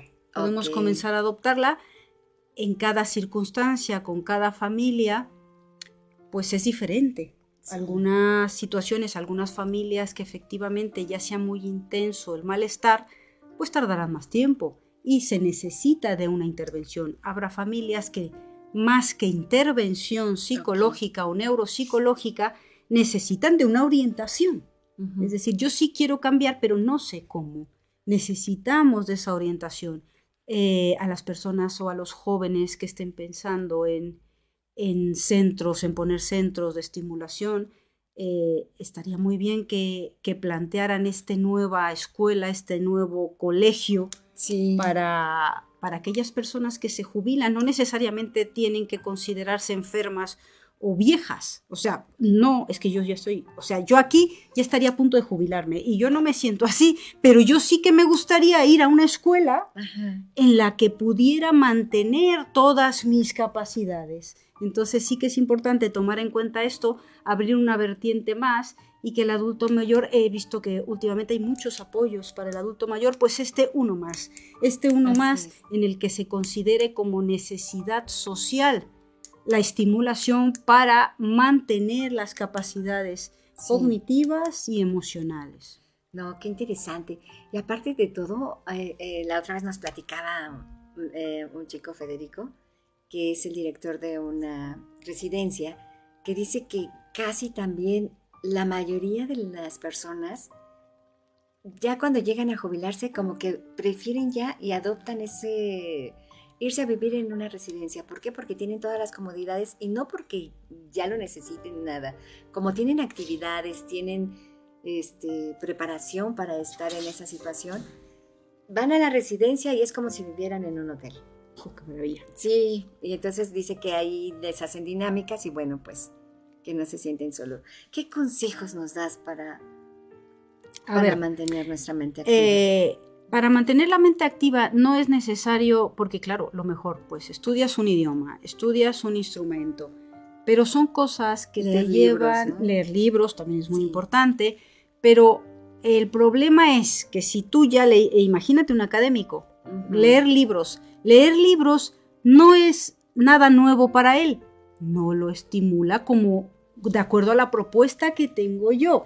Ah, Depende de cada uno. Sí. Es, por ejemplo, una persona que no aprendió a leer, enseñarle a aprender a leer sería maravilloso porque hay una reestructura cerebral increíble. Pero claro, si le pongo a leer a la persona que ha leído toda su vida, pues Sí. no hay cambio. Yo necesito, eh, necesitamos los profesionales entender quién es, escanear para poder sacar actividades y no son complicadas, sino tenemos tiempo para que te haga Claro una sí, actividad, vale. actividades, actividades diferentes. Diferentes a- que a él no conoce. pero súper simples y sencillas. Ujú. Además de todo lo que hacen ellos, leer, estudiar Sí. un instrumento, estudiar un nuevo idioma, algunos que tienen que irse a otro trabajo y tienen que volverse a adaptar al trabajo, bien, pero la propuesta que yo tengo va más por actividades muy, muy sencillas cuando la escuchen van a decir, uy, qué fácil. Ujú. Detrás hay toda una estructura de un- un- una estructura de conocimiento que te va a permitir analizar qué zonas del cerebro podrían deteriorarse y entonces metes otra actividad simple para empezar a estimularla. Actualmente las personas entre los 45 y los 55 años en la sociedad están Ajá. perdiendo memoria. Están perdiendo memoria. No, y no nada más esa edad, ya adolescentes.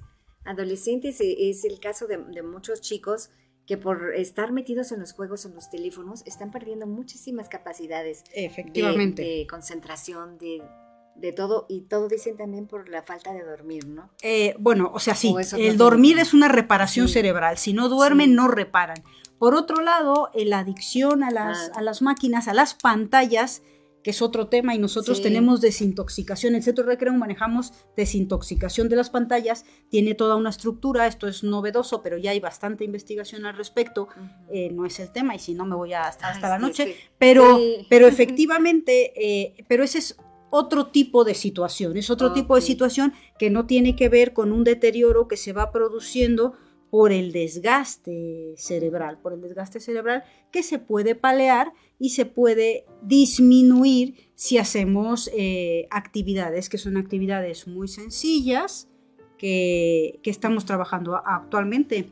En la investigación estamos en, en un proceso en el que estamos invitando a personas mayores de 55 años para aplicar todo el programa y ver qué resultados obtiene, porque lo que hice fue trasladar todas esas actividades que funcionan en los niños desde pequeñitos, trasladarlas a las personas adultas. Yo lo que hago con los niños no es enseñarles si es un niño de alta capacidad llamados antes de superdotación, pues no enseño con cuatro años a que me hagan raíces cuadradas, ya las puede aprender incluso solito.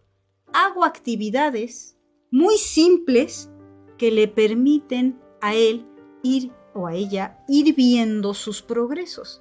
Y es súper, súper bonito. Y él solo ve un juego. Cuando te lo haga a ti ahora, Claudia, eh, quien nos está escuchando, quien nos está viendo, va a decir, uy, qué fácil, solo eso.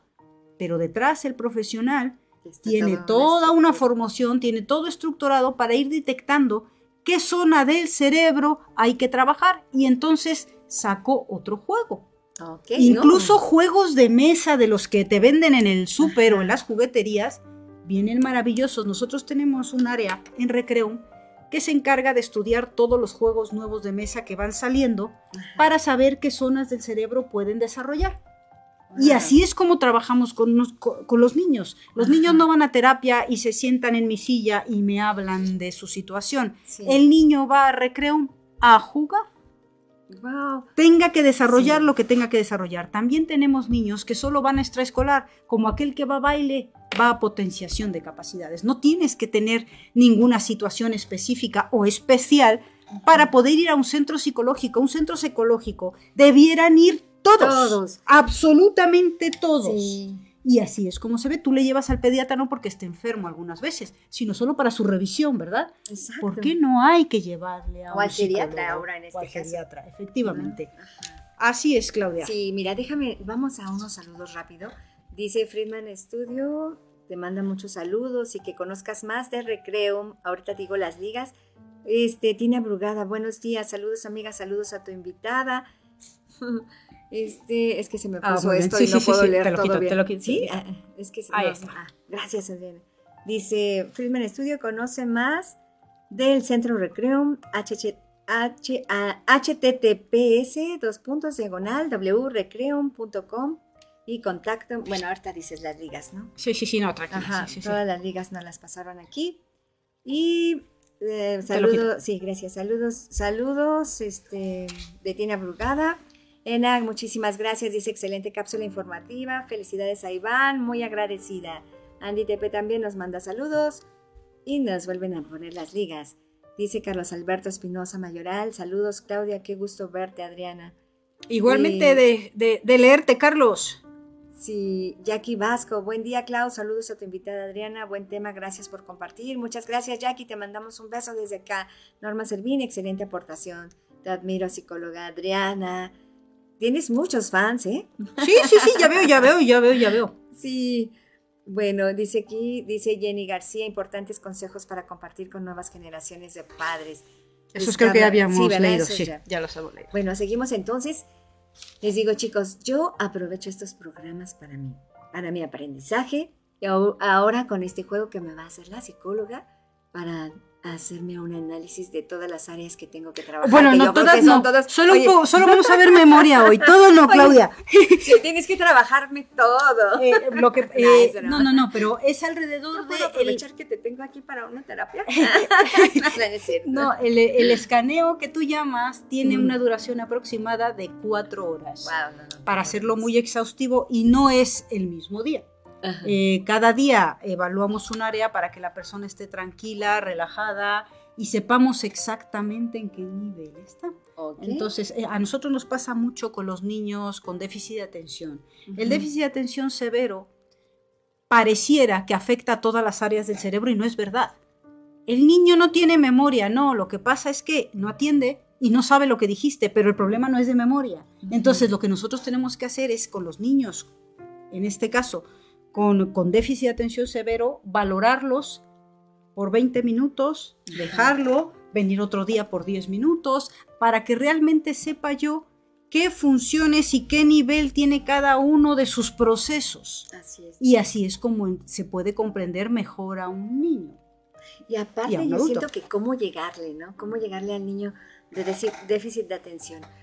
De- bueno, y a todos los niños, porque todos son diferentes, así como hablábamos de los adultos, que todos tienen un diferente proceso de aprendizaje, aunque existan ya esos, esas mm, reglas básicas o, um, ¿cómo se dice? Puntos que establecen de que así tenemos que aprender, ¿no? Es- Dice- es- sí, ahora que comentas eso, me pasa mucho con los estudiantes de prácticas. Eh, llegan muy motivados al centro, ¿no? Entonces, pues no sé, te llega eh, un niño con déficit de atención. Ay, eh, pero no pasa nada, si tú eres un campeón. Eh, No, o sea, es- está demasiado exagerado. Para poder llegar a un niño, para poder contactar con una niña, es muy importante ser tú y respetarlo a él. Oye, te despistas, ¿verdad? Sí. No te preocupes. Ajá. Aquí vienes para trabajar estos despistes y puedas atender mejor y dejes de recibir comentarios agresivos. El comentario de tu profesora cuando te dijo que estás en la luna y todos se rieron, no quería afectarte. Te estaba diciendo que no estabas atendiendo porque tienes un problema de atención que tú y yo, con este juego que vamos a hacer, lo Sí. vas a superar maravillosamente bien. Vas a ver que mañana vas a atender más tiempo. No todo el que necesitas, pero un poco más. Esa motivación Sí. hace que el niño reestructure, Y vaya al cole y atienda un poquito más. Ajá. Cuando atendió un poquito más, Andere, eh, su profesora le dice, ¡ay, qué bien! Él le da un subidón. Le da un subidón y dice, quiero jugar más porque Andereño me ha dicho bien y ya no se ha reído de mí. Ajá. O sea, esa es otra cosa. Empieza a fortalecer esa seguridad en él mismo. Efectivamente, esto de se ha reído de mí la profesora sucede poco, ¿eh? lo estoy poniendo como ejemplo, pero cuando esto sucede, vamos y formamos a la profesora para que sus comentarios no sean eh, graciosos, para que se ría el resto de compañeros. Entonces nosotros formamos, eh, pero esto ya está, ya hay muchos profesores nuevos en Bilbao, en los colegios, y esto ya está trabajado bien, ¿vale? O sea, Sí. pero fue un ejemplo para que pudiéramos entender cómo este niño o esta niña puede cambiar a través de la intervención, pero no solo depende del centro recreo, sino del profesor, de los padres y de toda la sociedad. Exacto, es muy importante todo el entorno que hay de, de- de- de- que se desarrolla en el niño. Eso Porque es. incluso estaba, mm, bueno, hay muchos comentarios de muchos que tienen déficit de atención o hiperactividad. Ahí está Einstein, ¿no? Eh, Que muchas veces son genios. Eh, Sí, sí, lo que pasa es que ahí hay, ahí hay mucho de... eh, que, que no, eh, eh, es una transmisión cultural que, que no es realmente como fue Einstein, Ajá. o sea, pero como ejemplo está bien, pero Einstein es un caso especial, decían que, que reprobaba, Ajá. que sacaba dos en matemáticas, el problema es que, y no se ha comprendido, que en Alemania las notas son al revés, el 1 es excelente. Entonces vieron un 2 y pensaron que se había sacado un 2 en el sistema mexicano, pero no, era bueno. Él- él era bueno. También decían que no, que no aprendió a hablar hasta los 5 años. No fue de esa manera. Entonces, pues son eh, Tabús, historias, historias. historias, historias que se van Ajá. pasando y, y, bueno, a- algunas veces cuando no se conoce mucho se utilizan como, como un ejemplo Ajá. que no es realmente como, como se maneja principalmente por eso, porque sacaba doces, pero eran en notas... En eh, otras áreas. No, Oh, no, eh, en otras- otro país, o sea, Ah, ok. eran notas que eh, tienen otra estructura, nosotros es de 0 al 10 y ellos son del 1 al 10, pero el 1 es la máxima calificación. Oh, ok. Qué interesante todo esto, ¿no? Leyendas urbanas. Sí, sí es cierto. Pero aparte, esas leyendas urbanas yo siento que también nos sirven como motivación, porque te das cuenta de que eh, era con él cuando su mamá, según que, eh, que le llegó una carta y que, y que la carta decía que su niño es un tonto Cuando, que no vaya a la escuela. ¿Era Sí, él? eso, eh, que no sé si, no creo que era otro, que le sacó de la escuela Ajá. para enseñarle, no, no fue. Y, fue- y que la mamá le dijo, mamá, te mandaron esto de la escuela. Y la mamá lo leyó y le dijo, ok, hijo, dicen que eres muy inteligente y que ya no puedes ir a esa escuela porque tu capacidad es muy grande, ¿no? Y que después ella le estuvo enseñando en casa Y, cuando él encontró ya grande esa carta, dijo, bueno, ¿no? ¿Cómo es la importancia de, la familia y el entorno? El entorno que está. Claro, pero ya si nos podemos a pensar, pues igual tenía que estar... Eh, registrado en un colegio, no podía crecer por sí solo, dónde iba a hacer los exámenes. Pero bueno, eh, está bien, está bonito contado de esa manera, esa historia, pues es, es motivadora, es motivadora. Ese tipo de historias eh, nosotros utilizamos en el centro para desarrollar eh, el proceso crítico en el niño y en el, en el adolescente. Se cuenta una historia del tipo que has contado tú y todos analizamos cuánto hay de verdad, qué es lo que está transmitiendo, porque ya la verdad mm, se queda atrás, no es tan importante, es qué te está enseñando, ¿no? Esa historia, sea verdad o no sea verdad, ¿qué te enseña una historia? Y le enseñamos a pensar al niño en positivo, en negativo y, él va analizando todas las cuestiones. Ok. Sí. A ver, ¿quieres que empecemos? Tenemos cinco minutos, ¿verdad? Antes de irnos a comerciales. para la última pausa de mensajes de patrocinadores. Ok, ok, productor. Es que le quería decir, ¿quiere, ¿quieres jugar conmigo? ¿Quieres que juguemos? ¿Quieres que juguemos? O nos vamos este, y seguimos ahorita y después de la cápsula eh, me haces el juego, ¿eh? Ajá. Sí, ¿verdad? Este, seguimos platicando sobre los consejos que nos das para que no. sí. Y podemos empezar a jugar mientras están los mensajes de los Perfecto, tú, ¿sí? No. Aquí estemos en directo para que salga todo así. ¿Asegura? Bueno, bien, bien, bien. sí, me encanta reírme de mí. No, no. No, bueno, me refiero de. lo que pasa aquí, una de las. Uy, que ya, ya me voy, ¿verdad? Que ya me calle. ¿No puedo hablar? No sé, porque iban a los mensajes. No, ah. una de las cuestiones que hacemos aquí, Claudia ya está agobiada. No, yo ya estoy sufriendo. No, fíjate que no, ¿eh? eh pero el, el, estrés de decir, uy, me voy a reír de mí, como que ya estamos esperando que voy a quedar mal. Esa es una estructura. Ah, bueno, sí. Sí, eso es, una estructura, Que, que, que tenemos que cambiar, porque además el profesional, si yo hago que Claudia se sienta mal, esto no está funcionando. Mi responsabilidad es que Claudia se motive con su aprendizaje. Entonces, no puedo yo, ay, no supiste. No, al contrario. Y esto lo hacemos, que lo, vais a ver ahora, que para la edad de Claudia no es, pero lo voy a hacer como si lo estuviera haciendo para niños pequeños y para adultos mayores. Esto es muy importante que lo veáis porque necesitas un feedback positivo, que se vaya tranquilo y que no sienta que vengo yo a a analizarme en el programa. Sí, estoy cambiando, es que sapillarlo, pero eso es en Bilbao. Que no vengo a cacharlo, puede ser si igual es a, a descubrirlo. Exacto. ¿No? A descubrirlo. Eso es. O sea, es más bien disfrutar. Las dos vamos a disfrutar de, lo que, de lo que vamos a hacer ahora. Sí, no, yo disfruto todo y le preguntaba al productor, porque mira, después de la cápsula solo vamos a tener 20 minutos y terminamos el programa y el otro tema ya no lo vimos. Por eso me agobié. Porque... Ajá. Queda media hora. Media hora, ok. ¿Cuánto tiempo necesitan? Este... Lo que Claudia me diga, yo me adapto. lo que me digas tú. A lo que... vamos a mensaje patrocinadores. Sí. Ándale. No, sí, a lo que me refería era eso, que, que dije yo, chanfles, no hemos terminado este tema y nos falta el otro tema.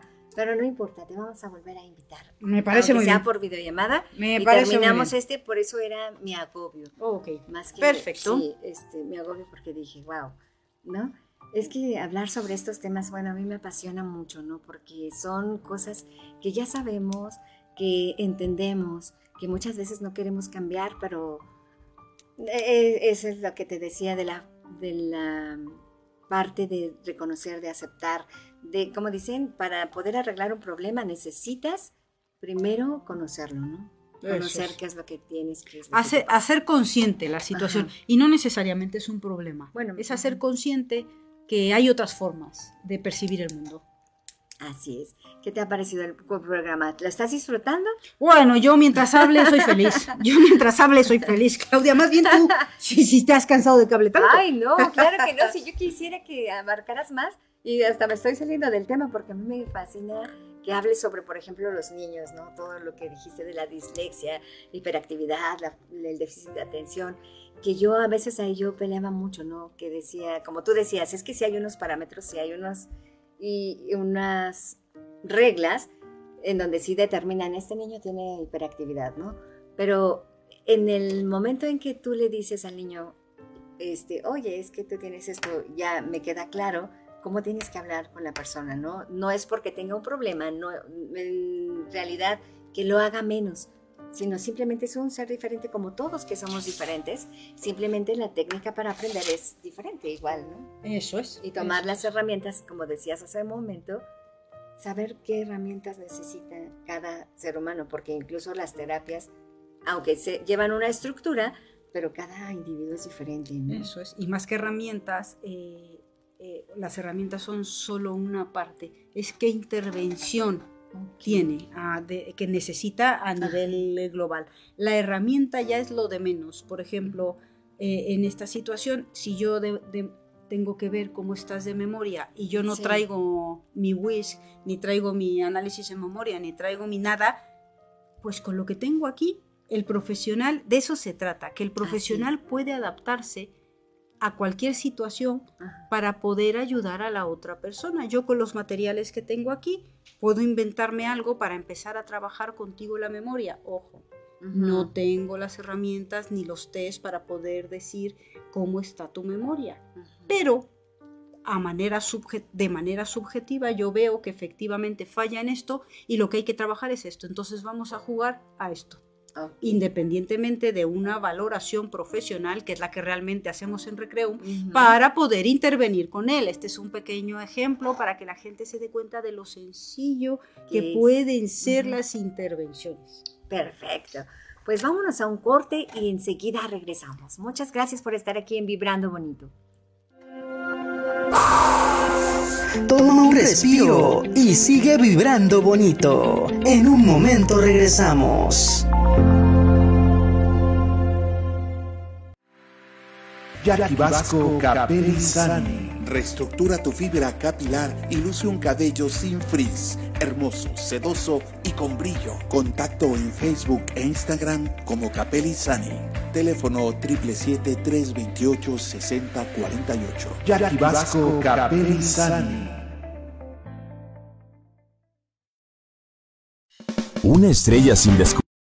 En Friedman Studio te preparamos para tu carrera hacia el estrellato. No importa la edad que tengas, nosotros te enseñamos a cantar en sesiones abiertas o privadas. Somos los mejores para entrenar verdaderos cantantes como tú. 777-310-2362 y 777-142-8275. Búscanos en redes sociales. Friedman Studio. Que tu talento brille hoy.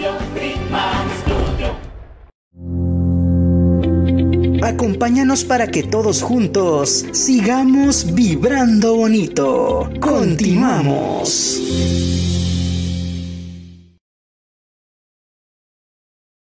Vamos a empezar con el juego. Seguimos hablando. Regresamos a tu programa Vibrando Bonito. Muchas gracias por aquí acompañarnos con la psicóloga Adriana Tamés. Adriana, tenemos, se nos ha ido el tiempo muy rápido, todavía tenemos media hora, en donde estamos poniéndonos de acuerdo, bueno, poniéndonos de acuerdo, ¿eh? en el juego, porque todavía nos faltó hablar sobre el tema de, cómo hacer de tu hijo un fracasado. Hemos llevado el tema a muchas cosas, pero que son muy importantes y son muy necesarias para muchas personas, al menos para mí, porque yo como siempre que vienen mis invitados, yo lo tomo como una enseñanza para mí. Veo que creo que los invito para mí. Está muy bien. Y los comparto con ellos. Efectivamente. Sí, no, muchas gracias por habernos compartido todo. Mira, aquí dice psicóloga Gabriela Benítez, súper interesante el programa, felicidades. Y dice David Ocampo Hernández, saludos Adriana. Este, Ángeles está, también nos manda saludos. Ángeles, muchas felicidades por tu cumpleaños, amiga. Y, eh, y dice, síguenos en nuestra página de redes sociales. Reina Casas, mami, gracias por ver el programa, te mando muchos saludos. Tina Brugrada, Brugrada, buen día, saludos amiga y saludos a tu invitada, muchas gracias amiguita hermosa. Ena Martínez Literas, excelente cápsula, ese, ahí ya, ahí quedamos. ¿Tú tienes algunos mensajes más? Eh, no, porque ¿Qué tú quieres compartir? No, Todos son saludos, felicitaciones. Sí. Un saludo a todos los que me han saludado y unas felicitaciones. Bueno, pues continuamos con el programa. ¿Cómo mantener tu mente activa después de la jubilación? ¿no? Estábamos así, viendo que llegamos a un... eh, Patricia Ávila también dice psicóloga, un tema por demás importante. Te mandan Por saludos. supuesto, sí. Bueno, todos son para Adriana, Pero a Y ver, para ti ahorita, también, oye, Claudia. pero ahorita lo seguimos compartiendo. No, no, gracias por estar aquí. Este, entonces, ahí estábamos hablando de cómo mantener nuestra mente activa después de la jubilación y que yo le agregaría, porque decíamos hace ratito, ¿no? Que, que hay ciertas edades que se catalogan eh, dependiendo de nuestra sociedad. Ya ves que decían, ¿no? A los 60 ya se considera la, el- la vejez o el adulto mayor. Hay, hay varias eh, épocas, ¿no? Que casi es a los 30 años ya pasa a ser adulto, no sé. Pero a los 60, según ya consideran que ya como que se acabó la vida, como que falta mucho. Y no es cierto, hay todavía mucha tela de donde cortar. E incluso me baso en el Papa, ¿no? Cuando están escogiendo el Papa de 80 años, tiene que tener 80 años. O sea, siempre hay una, una base o una edad, unas estructuras que la sociedad marca para avanzar, ¿no? Y algo que me gustó mucho también y que quiero que comentaras es eso, consejos que nos das y los consejos para cómo hacer a nuestro hijo fracasado. Ay, ese era el tema Sí. que decías que no habías tocado. Vale, vale, bien. Vale, a ver, no se ha dime tocado, dónde eh, empezamos. Eso, eh, como Mm. quieras. Eh, conforme iba haciendo alusión cuando hablábamos de los adultos mayores a los niños, pues Ajá. es un poco eh, eh, la propuesta, ¿no? Porque eh, ¿no te llamó eh, la atención el título en negativo? Claro que sí, yo dije, ¿por qué no hacerlo en positivo? ¿no? Cuando todo, ahorita la moda es Y No, y además yo estoy hablando de, de la educación positiva y de repente te digo cómo hacer de tu hijo fracasado. un ¿Por fracasado. qué negativo? Porque sin querer es lo que estamos haciendo. Y si yo te digo, eh, ¿cómo estimular a tu niño? No tiene el mismo impacto. O sea, realmente estamos formando, estamos, me refiero a sociedad, estamos formando niños fracasados. Niños fracasados porque crecen en una burbuja y los padres y las madres crecemos por ellos. Va a hacer algo y ya estamos adelantándonos a... Llega una niña y te dice, mamá, mamá, mi amiguita me pegó. ¡Ah! Pero ¿cómo se atreve? Tú contéstale, tú ve y dile que no te vuelva a pegar, porque esto es muy... Estamos haciendo una niña fracasada. Primero, no sabemos si la personalidad de esa niña es la adecuada para enfrentar, porque las personalidades son muchas. Y enfrentar o no enfrentar, las dos son válidas. Estás eliminando cualquier posibilidad de entender cómo reacciona esa niña. Ya le estás diciendo lo que tiene que hacer. La próxima vez que le peguen, sabrá que tiene que ir a preguntarte para que tú le digas lo que tiene que hacer. No se desarrolla el proceso lógico formal, si no es mamá o papá quienes me dicen y me analizan las situaciones. La hacemos dependiente, podría decir. Efectivamente. Díselo a la profesora. O sea, tú no vales, no vas a poder resolver tu problema, niña. Que te lo resuelva tu profesora. Siempre debe haber un adulto que te lo resuelva. ¿Dónde surgió eso? Toda la vida. Toda la vida así. que uno se enciende, en lugar de dar, porque no lo sabes, en lugar de dar herramientas para que la niña comprenda y pueda resolver su vida, siempre creemos que los adultos somos los responsables. Es más, hasta te enojas con la, con la, con la maestra. ¿Y dónde estaba la maestra para que, te, para que ese niño te pateara? Lo que tenemos que hacer es darle recursos a la niña para que lo resuelva. ¿Por qué? Porque normalmente el golpe no es de causa mayor. Si fuera de causa mayor, por supuesto que hay que hacer todo lo que se tenga que hacer. Claro. Pero si un niño le ha pegado a otro o lo ha empujado, lo primero que tenemos que hacer es reconocer su emoción. Es que mi amiga me ha pegado. ¿Cómo te sentiste? Porque si solo empiezas a regañarla porque es la cuarta vez que le pegan, ya no te lo va a contar más. Lo que ella necesita es un apoyo, no una reprimenda. Es como cuando se caen y todavía que se golpean, los- les pegas o les regañas, ¿no? Efectivamente. Aquí es cómo te sentiste. ¿Qué pasó? ¿Tú hiciste algo antes de que soltara la patada? Sí, le quité su lápiz. ¿Cómo se sintió ella cuando le quitaste el lápiz? Pero todas estas preguntas requieren de tiempo. Y si tú tienes urgencia por contestar tu WhatsApp, tienes urgencia por entregar un trabajo, tienes urgencia por planchar, todo eso se pierde. ¿Y qué se queda en la niña? Un fracaso. Un fracaso más de todos los que va a vivir, porque no se vive, Sí. un- no se vive una situación al día. Sin darte cuenta, se viven 40. Ha tirado el vaso de leche. Sí. ¿Qué hacemos? Llegas cansado. eh, era el último vaso, de leche que porque no has ido al súper porque no tienes tiempo. ¿Qué haces? Te enciendes. Y toda tu frustración cae sobre que tiró el vaso de leche. Lo que tenemos que hacer y lo que yo hago con todas mis familias y lo ensayamos es que a los niños y niñas ponemos una mesa con botellas de agua tiramos a propósito y ellos tienen que tener la capacidad de reaccionar automáticamente y a la mitad coger. Estoy estimulando cognitivamente, lo estoy haciendo más inteligente y me voy a ahorrar dos o tres vasitos de leche que, se- que ya no se van a caer.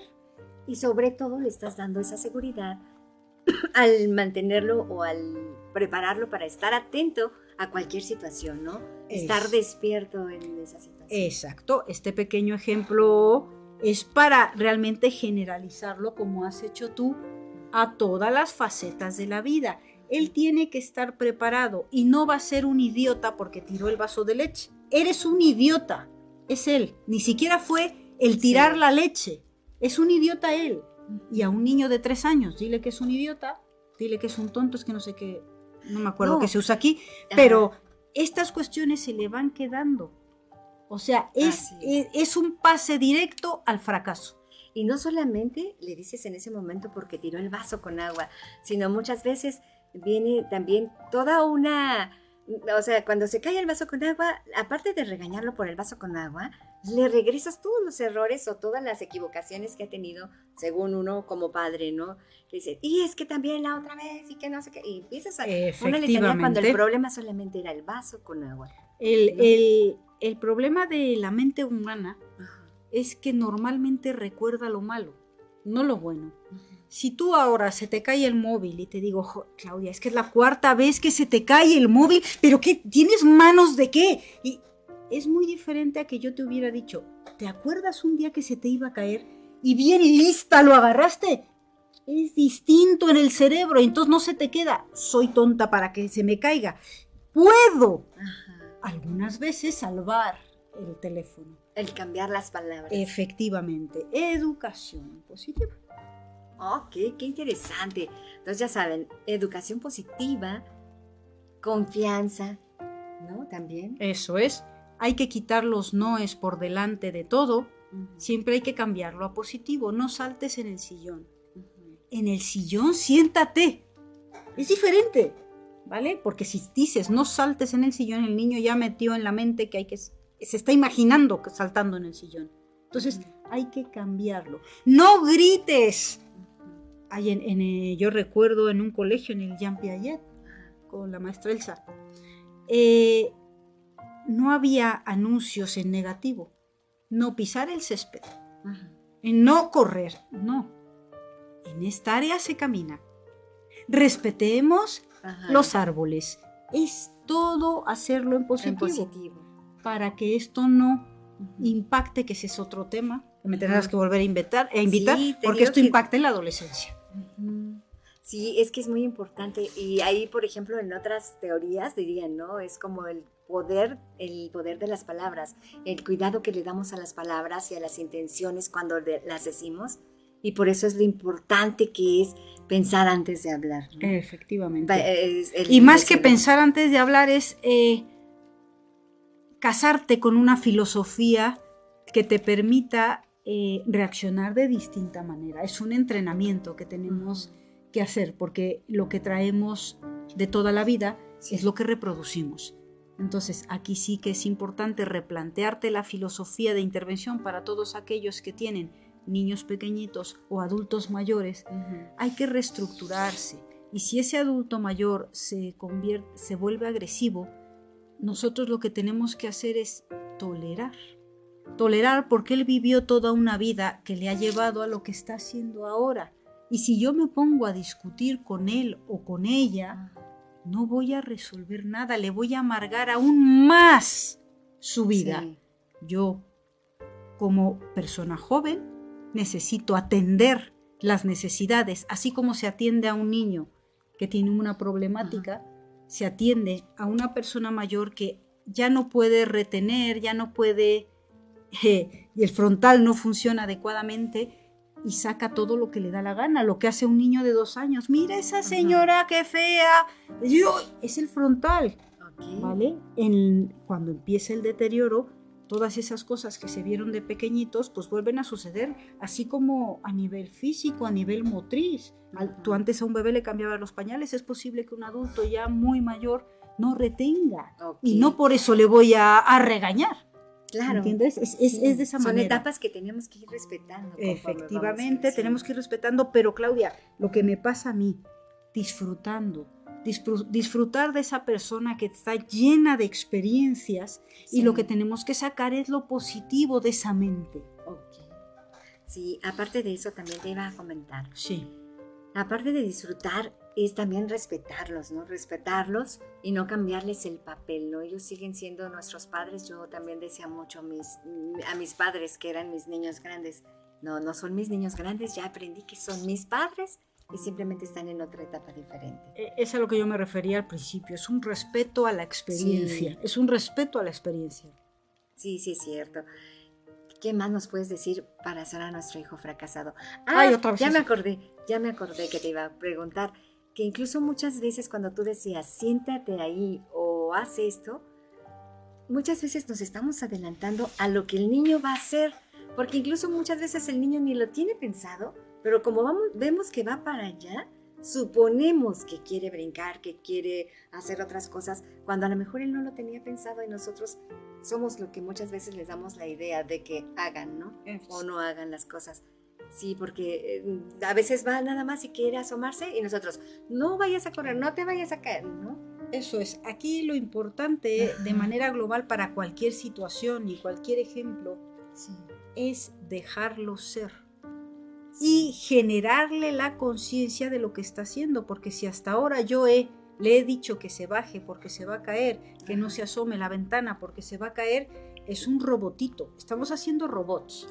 ¿Vale? Lo que tengo que hacer es que él analice sus acciones, que sea consciente. Con esto empecé la charla. La conciencia de. Él tiene que ser consciente de todo. Por supuesto, un niño al que siempre le has gritado y has ido corriendo por él cuando se asoma a la ventana, no te recomiendo que ahora vayas y dejes que se asome a la ventana. No, porque lo has enseñado que si no gritas, no es peligroso. Cuidado. Es una reestructura la que tenemos que hacer. No quiero que ahora llegues a tu casa y hagas todo lo contrario si el niño no está acostumbrado a eso. Tu robotito, tu robotita, sabe que es peligroso cuando tú gritas es tu labor como educador, como padre, como cuidador, que eso se revierta. Pero requiere de un trabajo, no es bueno, pues si Adriana lo ha dicho ya le dejo asomarse a la ventana. No, por favor, no. Hay que hacer una reestructura, hay que reeducar, y no tanto al niño, sino a los, adultos. Hay una reeducación de los adultos para que el niño pueda ser consciente de sí mismo. Okay. ¿Alguna otra cosa que quieras tratar sobre cómo, ah, bueno, que nos quieras aconsejar? Eh, pues no sé si quieras preguntar, o sea, es que si... Eh, no, tú dime, tú dime en general, para que podamos... Este... aquí tengo también algunas preguntas que nos, que nos hacen, pero eh, me hacen preguntas de situaciones muy concretas. Es complicado contestar a cada una de ellas, pero si yo digo que lo importante es hacer consciente la educación, de un niño, tienes que saber que no educas para ser feliz, educas para que tu hijo perciba el mundo adecuadamente y sea feliz. Muchas veces nosotros queremos que haga, por ejemplo, baile, porque te encantaría que sea maravilloso y que gane un premio. en el baile. No, tú tienes que dar herramientas a tu hijo para que él sea lo que le dé la gana. Hay un problema en Bilbao donde algunos niños eh, deciden ir por algo que se llama formación profesional, es decir, que no estudian la universidad.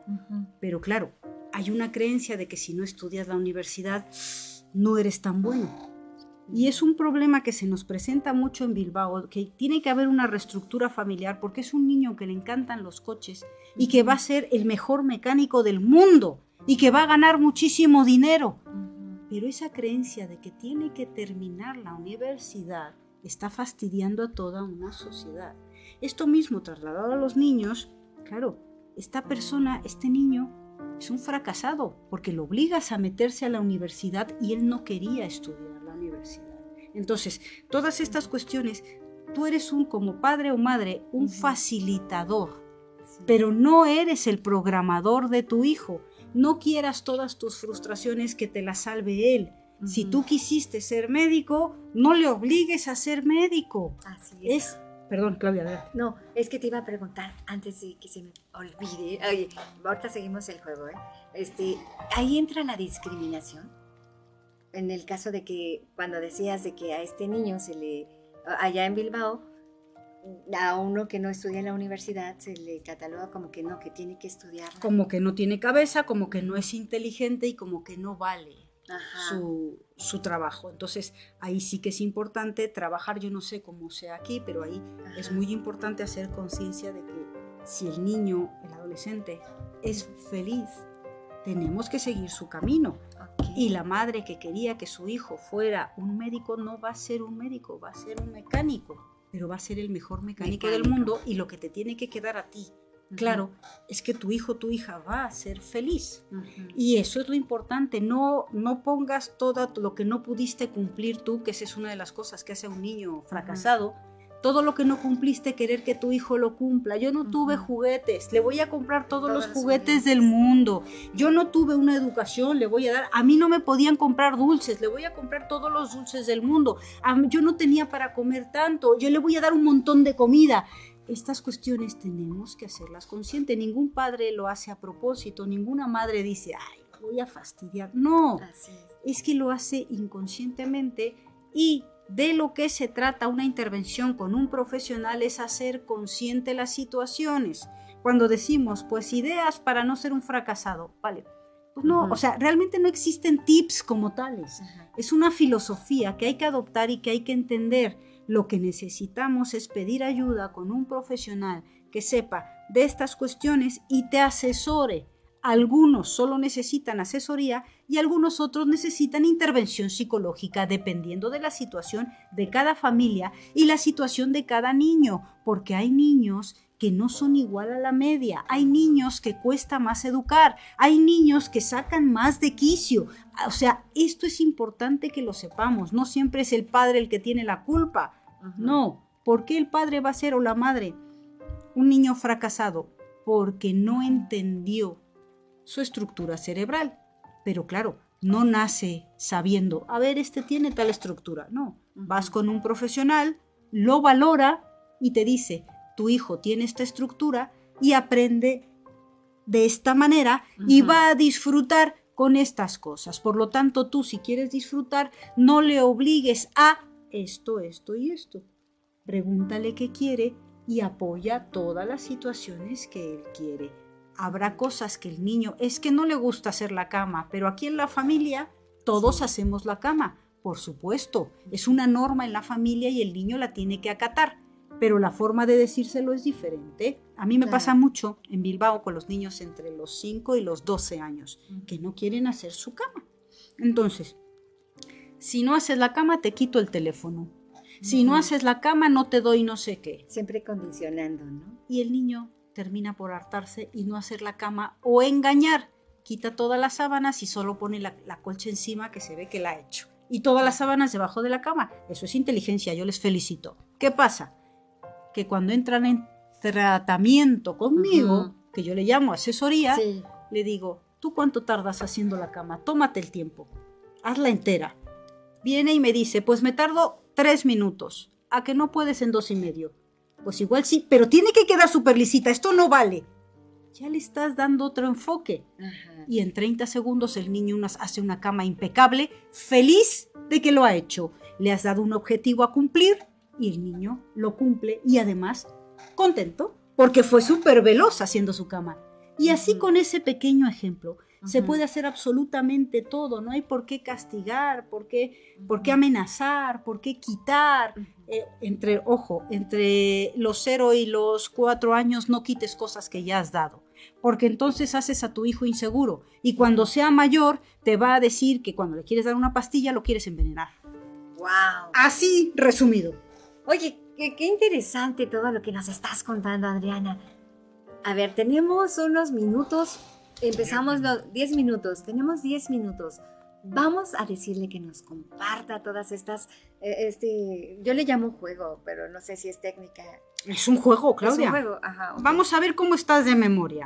Claro ¿vale? que sí, Vamos, a, hablar de la memoria a corto plazo. Hay muchos tipos de memoria que quien, los profesionales que me están escuchando sabrán que esto es una reducción, ¿vale? Solo Ajá. vamos a jugar un poco con su memoria a corto plazo. Y Tal vez aparte- un poco con la memoria de trabajo. Sí. Sí, y aparte, aparte de que vamos a jugar ahorita, también ustedes tómenlo como un ejercicio para ir practicándolo y para ir desarrollando esa fortaleza mental si no queremos perder la memoria.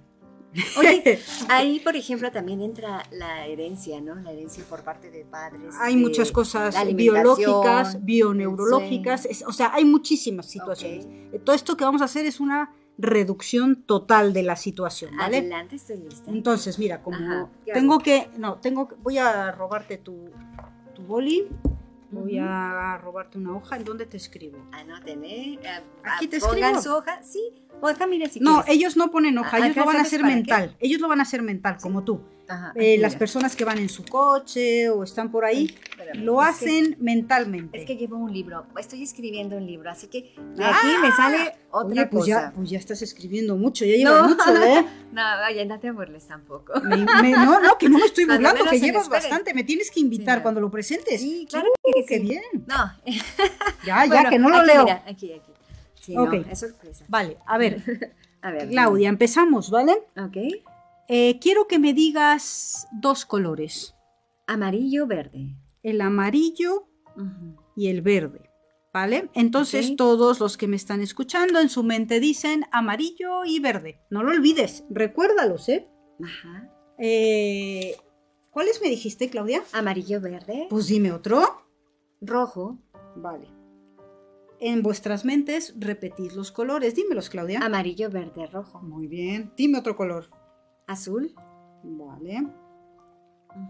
Dímelos todos. Amarillo, verde, rojo y azul. Y vamos a dar un tiempo para que los que nos están escuchando los repitan.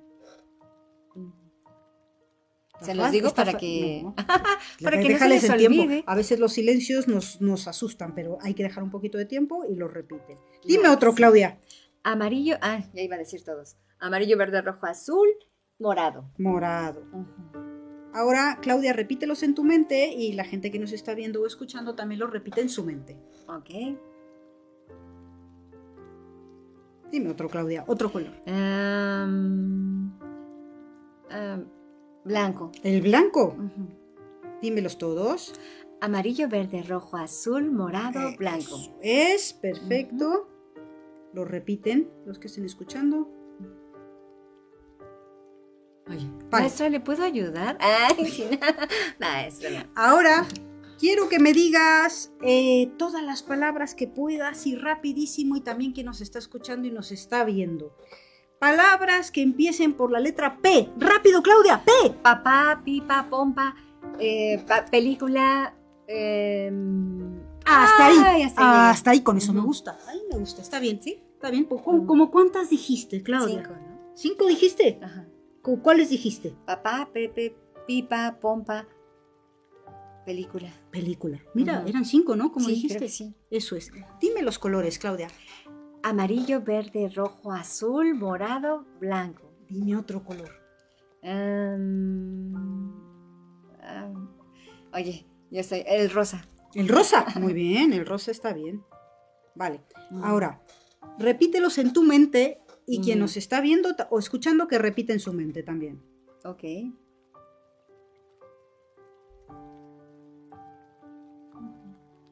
Y ahora, quien nos está escuchando, y tú también, vas a decir lo más rápido que puedas todas las palabras que te vengan a la mente que empiecen por la letra M. Mamá, momia, mima, mía, em, muerte, em, Más, más, más. mes- más. mesa, mm, mozo, mm, Más. Micaela, Oh, qué bien. Más. em, Micaela, eh, marimba, sí. mm, marimba, memo. Ah, Muy bien. Otra, otra, otra. ¿Te das Memo, cuenta que ahora sí. te estoy forzando un poquito más? Con A la P, cuando ya no podías, paré. Para que no te agobiaras. Y ahora quiero que un poquito más. Que llevas Ok, 10. tengo que agobiarme. No, necesariamente. refiero, ajá, tengo que forzar a mi mente para Anda, que dime, trabaje, dime. ¿no? M, M. M, M, montaña, montaña, museo, eh, María, mermelada, ma- mosaico. El resto que están escuchando, piensen en todas las palabras que pueden con M. Sí, porque a mí ya se me olvidaron, ¿eh? Para que me las digan, por favor. No, no, no. Pero tú no Ok, las vas a repetir, que son un montón, Este, Claudia. ¿Cómo te las ah, voy a.? ah, eh, ya dije momia, ya dije mesa, em, molcajete, Con eso ya está bien. Dime tus colores. amarillo, verde, blanco, azul. Eh, eh, eh, el blanco es el penúltimo. Ay, sí, cierto, perdón. Amarillo, verde, morado. ¿Tampoco? Amarillo, verde, Cuando quiero, de- azul. quiero explicar ahora. Amarillo, verde, azul. Ajá. Que déjame explicar ahora. Ajá. Esto que ha pasado con Claudia, cuando yo la pongo a hacer una actividad que ya requiere el uso de su cerebro, al principio ningún esfuerzo. Ella, ahí ya veo el nivel. Ella puede hacerlo. En Sí. el momento en que la fuerzo a utilizar más conexiones neuronales de lo normal, ya hay una desestructura en la memoria de vocación.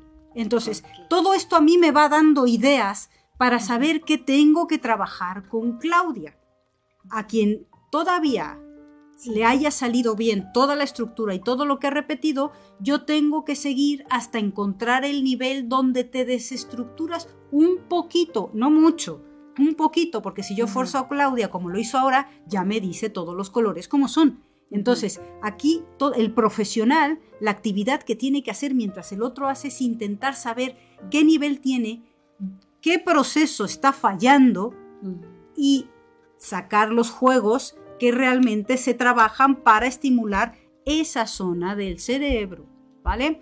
Dime de nuevo. sí, Perdón, súper divertido, ¿no? Exacto. porque Te vas te metiendo en ello. Te hacen volver, por ejemplo, a las etapas donde nos, nos ponían a jugar los juegos de memoria, los juegos de... todos los juegos infantiles que antes se jugaban, Adriana, que ahorita se ha perdido mucho en los niños, te hacen recordar todo eso. Ahorita que me estabas diciendo eso, yo como recuerdo cuando íbamos en el coche y íbamos jugando, ¿no? Eso, las multiplicaciones con los niños para que se aprendieran los números, que íbamos ejercitando todo eso. Y que de repente ahorita me hiciste retornarme, me hiciste... Te así hiciste sentir que- si cada uno Mm, siente. Sí, que, que sentí como cuando, me sentí cuando en esos momentos de niña, este, yo jugaba con mis hijos o jugaba con mis amigos y que teníamos que ganar y, y que el que perdiera, ya sabíamos qué pasaba, ¿no? Pero, o sea, era, era divertido, ¿no? Era divertido. Eso es. Sí. Dímelos, repíteme los colores. Ok, es amarillo, verde, ama- amarillo, verde, morado. Eh, Ya me equivoqué. Ah, no, amarillo, verde, azul, eh, rojo. Eh. ¿No? Voy mal. eh. ¿Cuál me Y fija, a ver, eh, todos los que nos están escuchando nos Ajá, están viendo. Ya La voy. reacción de Claudia, ahora estoy valorando el, el sentir emocional. Sí. Ella dice, ya me equivoqué. O sea, la sociedad le ha enseñado que hay equivocaciones. Ajá. Las reacciones son en función de cómo has vivido y cómo has introyectado toda la sociedad. Tengo, Ajá. tengo eh, personas que se ríen, tengo Ajá. personas que se enojan y me dicen que ya no quieren seguir. O sea, cada estructura es diferente y es súper interesante poder analizar cada una de ellas. ¿Por qué? Porque poco a poco se puede ir reestructurando. O sea, tú no te equivocas. Adriana Ajá. está jugando y estamos intentando Ajá. que recuerdes los colores. No estamos valorando si te equivocas o no. O sea, tú eres, esto demuestra, pues tú eres bastante estricta contigo, te exiges bastante, pero en este momento tienes que relajarte. Vamos Sí. allí y vamos a hacer Ah. una prueba. Si te confundes y yo hago, ¿eh? Tú reacciona de otra manera. No digas me equivoqué y no digas estoy fallando. A ver qué te sale. Vamos a probar. Sale, vamos Dímelo. a probar. Porque eso de ep, ¿sabes qué tengo? Es. ¿Sabes qué tengo? A ver, cuéntanos. Que no me gustan los gritos. No me gustan los de, oye, porque lo oigo como una negativa. Exacto. Cuando tú dices, ep, ¿qué me equivoqué? O sea, aunque, aunque yo soy de las personas que digo, es que permítete equivocarte, permítete Pero tener oír errores, eso- ¿no? Pero oír eso hace que en mi mente se levante un sentimiento como de que, ¿Qué pasó? o sea, ajá, tienes Y- un problema. Tienes varias formas de reaccionar. O me pegas o dices, ¿en qué me equivoqué? No, he pégate mal. jamás. No, no, pero son reacciones que tiene el Pero ser humano. más que digo, No, yo ¿qué me vine preparada, sí, Claudia. sí, no. ¿O puede cortarle? Ay, no, es broma. vale, No. Claudia, dime los colores. Es amarillo, verde, morado. ¿Eh? Amarillo, verde, azul, ¿Eh? morado, ¿Eh? rojo. Pero, que, pero ya no sigas, otra vez. Amarillo, verde, azul. ¿Eh? No era azul. Déjame ver. ¿No? Ya Vale. como los niños. Entonces, Déjame no, no, ver. ¿no? exacto. Llega un momento en que se agobia y tiene que verlo visualmente Sí. para poder sentirse tranquila. He llegado a estresarla lo justo para una reestructura. En un- cuando le dije que no dijera en qué me equivoqué, como no sabía cómo reaccionar, mejor se quedó callada y volvió a repetir. Es decir, ignoro Ajá. el evento de que no me lo sé. Tampoco se trata de ignorar. Entonces yo Ajá. como profesional tendría que trabajar que ella no ignore, que procese lo que está pasando de manera positiva. Y aparte yo siento ahí, Adriana, que a lo mejor tendríamos que entrar también más profundo. Es como tú decías hace rato, ¿no? Esto es un juego muy superficial. Porque, por ejemplo, ahorita cuando decías, ¿no? El, el de Ep, y que yo digo, ¿qué me equivoqué? No, yo estoy segura que lo dije así, ¿no? Eso O sea, em- y hay otra forma, y empieza otra forma de problema, ¿será? Eh, eh, o ¿Cómo se No, puede decir? eh, las formas de percibir el Percibir, mundo. Con ok. eso empecé yo la charla contigo. Ajá. O sea, la- las percepciones son muchas. Diferentes. Pues elige la que más te convenga. Ajá. Es así. Cuando un niño se ríe, cuando yo le hago ep, me encanta. Porque está disfrutando y dice, no era. A ver, otra vez, otra vez. Ajá, dame que una pista. Da- cuando el ganar, niño que ¿no? te dice, dame una pista, se está integrando. Ajá. Es una integración que él tiene. Por lo tanto, es feliz. Pero el que niño que dice, me equivoqué, no era así, pero, pero ya, ya se está agobiando. Es decir, la visión de la vida no le está viniendo bien. Ok. Pues dímelos otra vez, Claudia. ¿Qué colores? Sí, Sí. Bueno, amarillo, verde, amarillo, verde. Ahí vas bien, dos están bien, pero el azul no, te falta uno antes. mm, amarillo, verde, morado. Eh, no, porque el morado es después del azul. Vas bien, pero nos falta entre el verde y el azul un color. ¿Qué color? Amarillo. Eh, no, el amarillo es el primero. Amarillo, verde. El amarillo es el primero. Ay, eh, dímelo, porque ahora sí ya me estoy estresando. Claro, porque te estreso para saber, te estoy estresando para saber en dónde está el fallo del que tenemos que trabajar de la memoria de trabajo. A ver, dime qué color me falla, porque ahora sí ya no me acuerdo. Yo estoy segura que sigue. ¿Te acuerdas, ver- del ¿te acuerdas de verde, un color azul. del que hablábamos que Ander se tenía que vestir y comer? rojo? Dímelos todos. Amarillo, verde, rojo, azul, morado, blanco, rosa. ¡Perfecto! ¿Ya Sí. está? Ah, Muy bien, ¿Por muy qué bien. me falló ese color? Eh, bueno, eso ya es ¿Por qué para el? ¿Por qué me falló ese color? y es del que ¿Por más qué me falló de, hecho, de hecho cuando no estábamos Ajá. al aire hablamos de ese color. Ajá. Hablamos de ese color y te dije lo, sé que, lo, que la- lo que le habían dicho que comiera rojo, yo creo que te impactó. y te No, y aparte tenemos rojo en todos lados. ¿Por qué me falló ese color y no lo pensé? Mm, ¿No? cosas para analizar. Ahora dímelos al revés. Empieza por el último. Es blanco. ¿Qué dices? No. No, es rosa, perdón. Ah, Es rosa, pero no me blanco. pidas perdón. Rosa, blanco. Es rosa, blanco. ah, morado. Azul.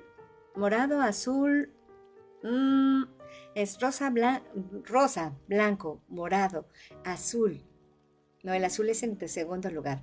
Que vas bien, Claudia. Sí, voy bien. Sí. Azul, el, este, el rojo, El amarillo. Me faltan dos. Te falta uno. uno, me falta uno. Entre el rojo, eh, entre el rojo y el amarillo hay uno. Verde. El verde. Verde. Dímelos otra vez porque no fueron. Dímelos así No te seguiditos. los dije seguidos. de abajo para arriba. A ver. Es el blanco. No.